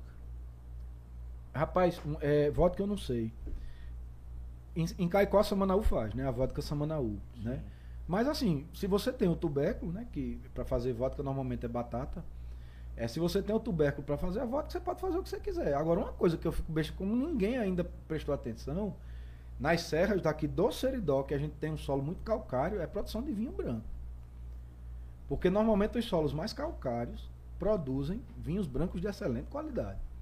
Então eu fico bobo assim como ninguém se atentou para isso, sabe? Nenhum produtor quis dizer assim, não, vou montar parreirais aqui, vou estudar, vou, vou cair para dentro, vou trazer um como é o tem o enólogo, né? E tem o, o que das parreiras do, do processo todinho é outro nome, esqueci agora. O chefe também não é obrigado a saber de tudo, né? Aham. É, fitólogo, é uma coisa assim, um- é um nome né, que ele já entende desde a preparação do terroir, é um consultor da indústria do vinho. Esqueci o nome agora, mas depois eu vou, eu vou lembrar, a produção está pesquisando ali no Google que eu já vi, vai dar tudo certo. Pesquisa.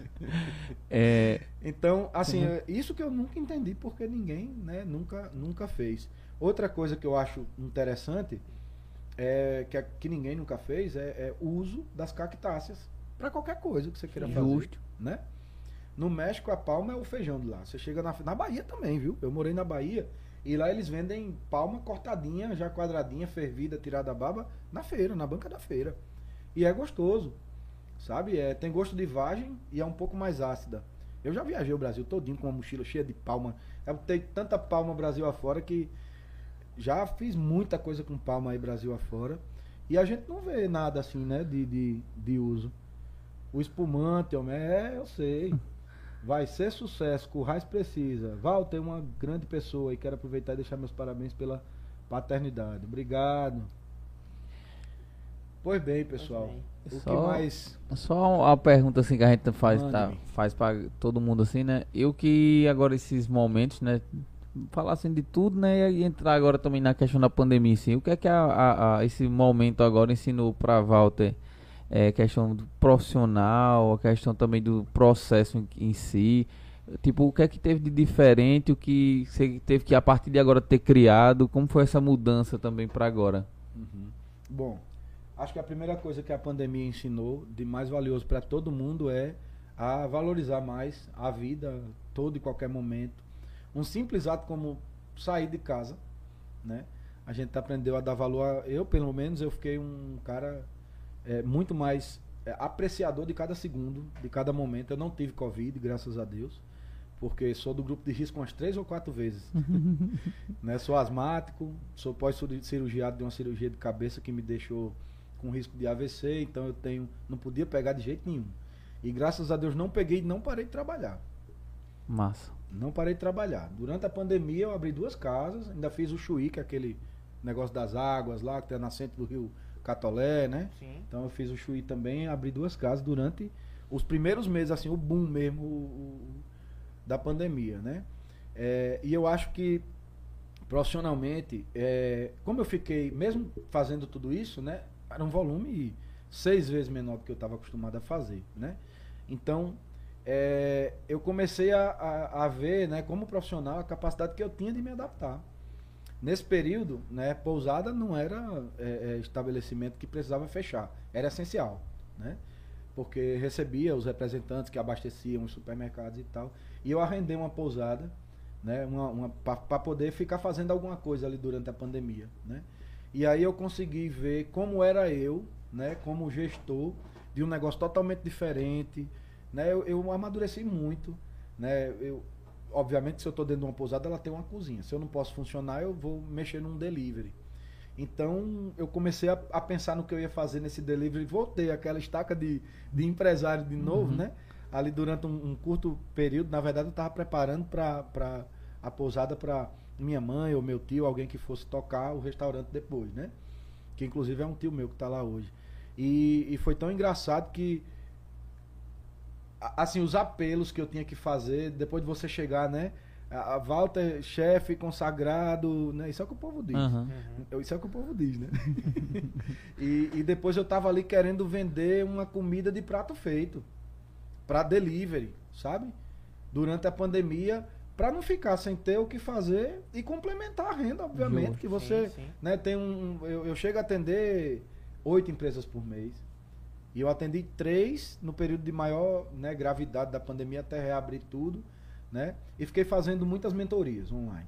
Né? Hoje eu tenho um trabalho que eu- acho que é a menina dos meus olhos para futuramente, até porque eu quero. Bicho, quem gosta, quem é apaixonado pelo, pelo, pelo tratado da cozinha, não, é um vício. Então, futuramente eu quero orientar eh, em forma de mentoria, de entender o problema do cliente, mas mostrar que ele pode ser a solução Uhum. dos problemas dele, né? Massa. Dar as ferramentas para que com as ferramentas que ele tem ao redor dele, ele possa encontrar sozinho os problemas, as soluções para os problemas dele, né? Que é, é diferente. O coach e a mentoria, minha amiga Adriana Souza me deu essa a mentoria para mentor. a mentoria para futuros mentores, entender a diferença do coach e da mentoria, né? Que a mentoria você ensina que a pessoa com as ferramentas dela, se conhecendo, ela consegue de se desenvolver melhor. E o coach é o cara é um técnico, né? Aham. Vai vai dando todo o É. direcionamento. Eu já conheci algumas pessoas que tinham um sonho, que gostavam dessa, dessa de, pensavam em entrar na, na questão da gastronomia, só que os pais não queriam. Qual a mensagem que você daria para alguém que está pensando em entrar, que acha bacana, enfim? Qual o conselho que você poderia dar? O conselho que eu dou é o seguinte: é, eu tenho parentes que são pedreiros e são muito bem sucedidos, entendeu? Eu tenho parentes em São Paulo que mexem com jardinagem e tem tudo que a gente queria ter, um carro legal, uma casa em São Paulo e tudo. É, e com base nesses exemplos eu digo: você quer ser cozinheiro? Procure ser o melhor cozinheiro, ter o máximo de conhecimento, amor, né, pela profissão, desprendimento que precisa, né? Você precisa saber que você vai abdicar dos seus melhores momentos com a sua família para poder promover melhores momentos para as famílias de outras pessoas, né? Então, seja apaixonado, principalmente, seja apaixonado pelo que você vai fazer. É tão engraçado que quando eu, né, eu fiz um- um- uns, uns takes do sol nascendo, né? Então eu, eu tinha cuidado de Alfredo até três e meia da manhã. E depois eu digo, não, daqui a pouco o sol vai nascer. E eu queria fazer um take do sol nascendo porque era o momento de tirar a carne de sol. Imagina a paixão que tem uma Uhum. pessoa dessa. Chega a ser doido, né? É, para transmitir, transmitir de graça uma cultura que não existe mais. Então, se não tiver essa paixão, não vai rolar. Né? Vai rolar, mas vai ser superficial. Você vai ficar batendo empresa em empresa e naquela rotina que todo mundo o mesmo salário. Então, quem quer crescer e ser melhor tem que sair da, da curva, né? Bacana. Massa. mais de duas horas hoje, né? E Walter, é, queria agradecer a sua disponibilidade, viu? É, foi bem rápido. Eu- O, cara, eu tô, tô muito feliz porque tá assim, ó. Ei, vamos, o cara faz. Bora, como é que é? Como é que vai ser? Qual é o dia? Precisa de quê? Eu, pô, É sério? Dá certo? Dá, dá. Só me diga o Tu dia. pegou eu no resguardo, macho. Eu tava no Coisa resguardo. boa. Eu tava sem Deu trabalhar em casa. Mas Trabalhando É, remotamente. né? Sim, sim. Mas queria muito agradecer aí a, a disponibilidade também, o esforço que você teve, né? Que você saiu de outra cidade para vir para Currais. E isso, assim, é muito praze- prazeroso pra gente, porque a gente tá iniciando agora. É, como a gente tinha comentado, a gente já vinha planejando, a gente já vinha trabalhando, tentando colocar em prática, até estar hoje aqui. A gente ralou aí um bocadinho, né? Mas é, tá sendo muito gratificante aí poder bater de- bater um papo com esse pessoal, né? E conhecer melhor, né? Saber quem é, como o que é que faz, enfim. E é isso. Brigadão, tá? Não, eu tô impressionado, né, com primeiro a marca já é uma marca muito bacana, eu disse isso quando eu cheguei aqui, Sim. né? A ideia de vocês bacana demais, podcast é uma é uma é um estilo, né, de informação que está crescendo muito, eu escuto muito, eu salvo, deixo ali no carro, depois eu vou viajando, pronto, eu vou para Maceió. Aí daqui para lá escutei uns quatro, né? Então assim, é, vocês estão fazendo uma, uma coisa aqui em Currais Novos que eu, pelo menos, não tinha conhecimento de que tivesse outros. Uhum. Né? Foi o primeiro que eu, que, eu, que eu soube, ou pelo menos o primeiro que eu fui convidado. Inclusive, nem sei por que vocês convidaram, mas tudo bem, eu já estou aqui, né? Essa é a mulher preocupada. Já, já, minha filha, tá me vendo não aqui pelo Instagram? Chega já, deixa besteira. Então, gente, não, eu que queria agradecer muito pelo convite, né? Eu, eu sempre fui assim mesmo, solícito. É, as pessoas que me seguem no Instagram sabem que chega lá e, e tem hora que eu vejo o pessoal responder e diz: É sério mesmo que você tá me respondendo? Diz, Como assim, bicho? Você não tá falando pra Lady Gaga nem Carlinhos Maia, não, pelo amor de Deus. Acho que o pessoal acha que eu sou muito inacessível. E na verdade eu tenho o maior prazer, as receitas que eu posto, eu tenho o maior prazer de responder, tirar dúvida. O pessoal vem, ah, e se eu substituísse tal coisa? Disse, é sério que você me respondeu? Poxa, obrigado, não sei o quê. Você é um cara muito humilde, não sei o quê. Não, cara, é porque se eu tenho a missão de transmitir conhecimento, né? Aquele poder transformador que eu falei, de quando eu era empresário, para quando eu virei consultor e quis ter um tempo extra, Uhum. eu preciso respeitar essa oportunidade que a vida me deu. Então, isso aqui é uma outra oportunidade que a vida me deu. Então, eu que agradeço a vocês por estar aqui hoje também.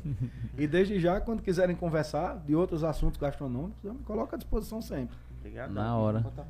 E vai nessa navegando, a gente a proposta é essa mesmo, de, da gente trazer pessoas aqui do assim, faz igual você, tipo, despretensiosamente no Aham. convite, mas pra gente agora hoje foi uma aula, né? Na realidade, como eu disse, eu vou ficar esperando aí o vídeo e quando sair aí você diz pra gente que a gente já vai postar também no nosso canal Bacana. pra galera ter esse esse contato aí. Tanto que ele falava tá aqui, pessoal. Clica aí, vai pro vídeo aí de volta e vamos fazer carne de sol. E, e, carne e de faz sol, a carne Pelo amor de Deus. e, e marca e, e assim por dentro. Mas foi um prazerzaço. Todo meu. É, assim, a gente, como, como diz, mesmo sendo aqui de próximo, a gente se bate assim. acho que Talvez você não tenha nem visto a gente ou, ou assim por diante, porque a gente até brincou com o Ismael é, e também até com, com o Matheus. Porque é o seguinte: o médico em si, ele atende tantas pessoas ali no consultório que ele não vai lembrar a cara de todo mundo. É. E hoje é mais ou menos essa dinâmica que acontece. Tipo, volta ver várias pessoas passando, mas é.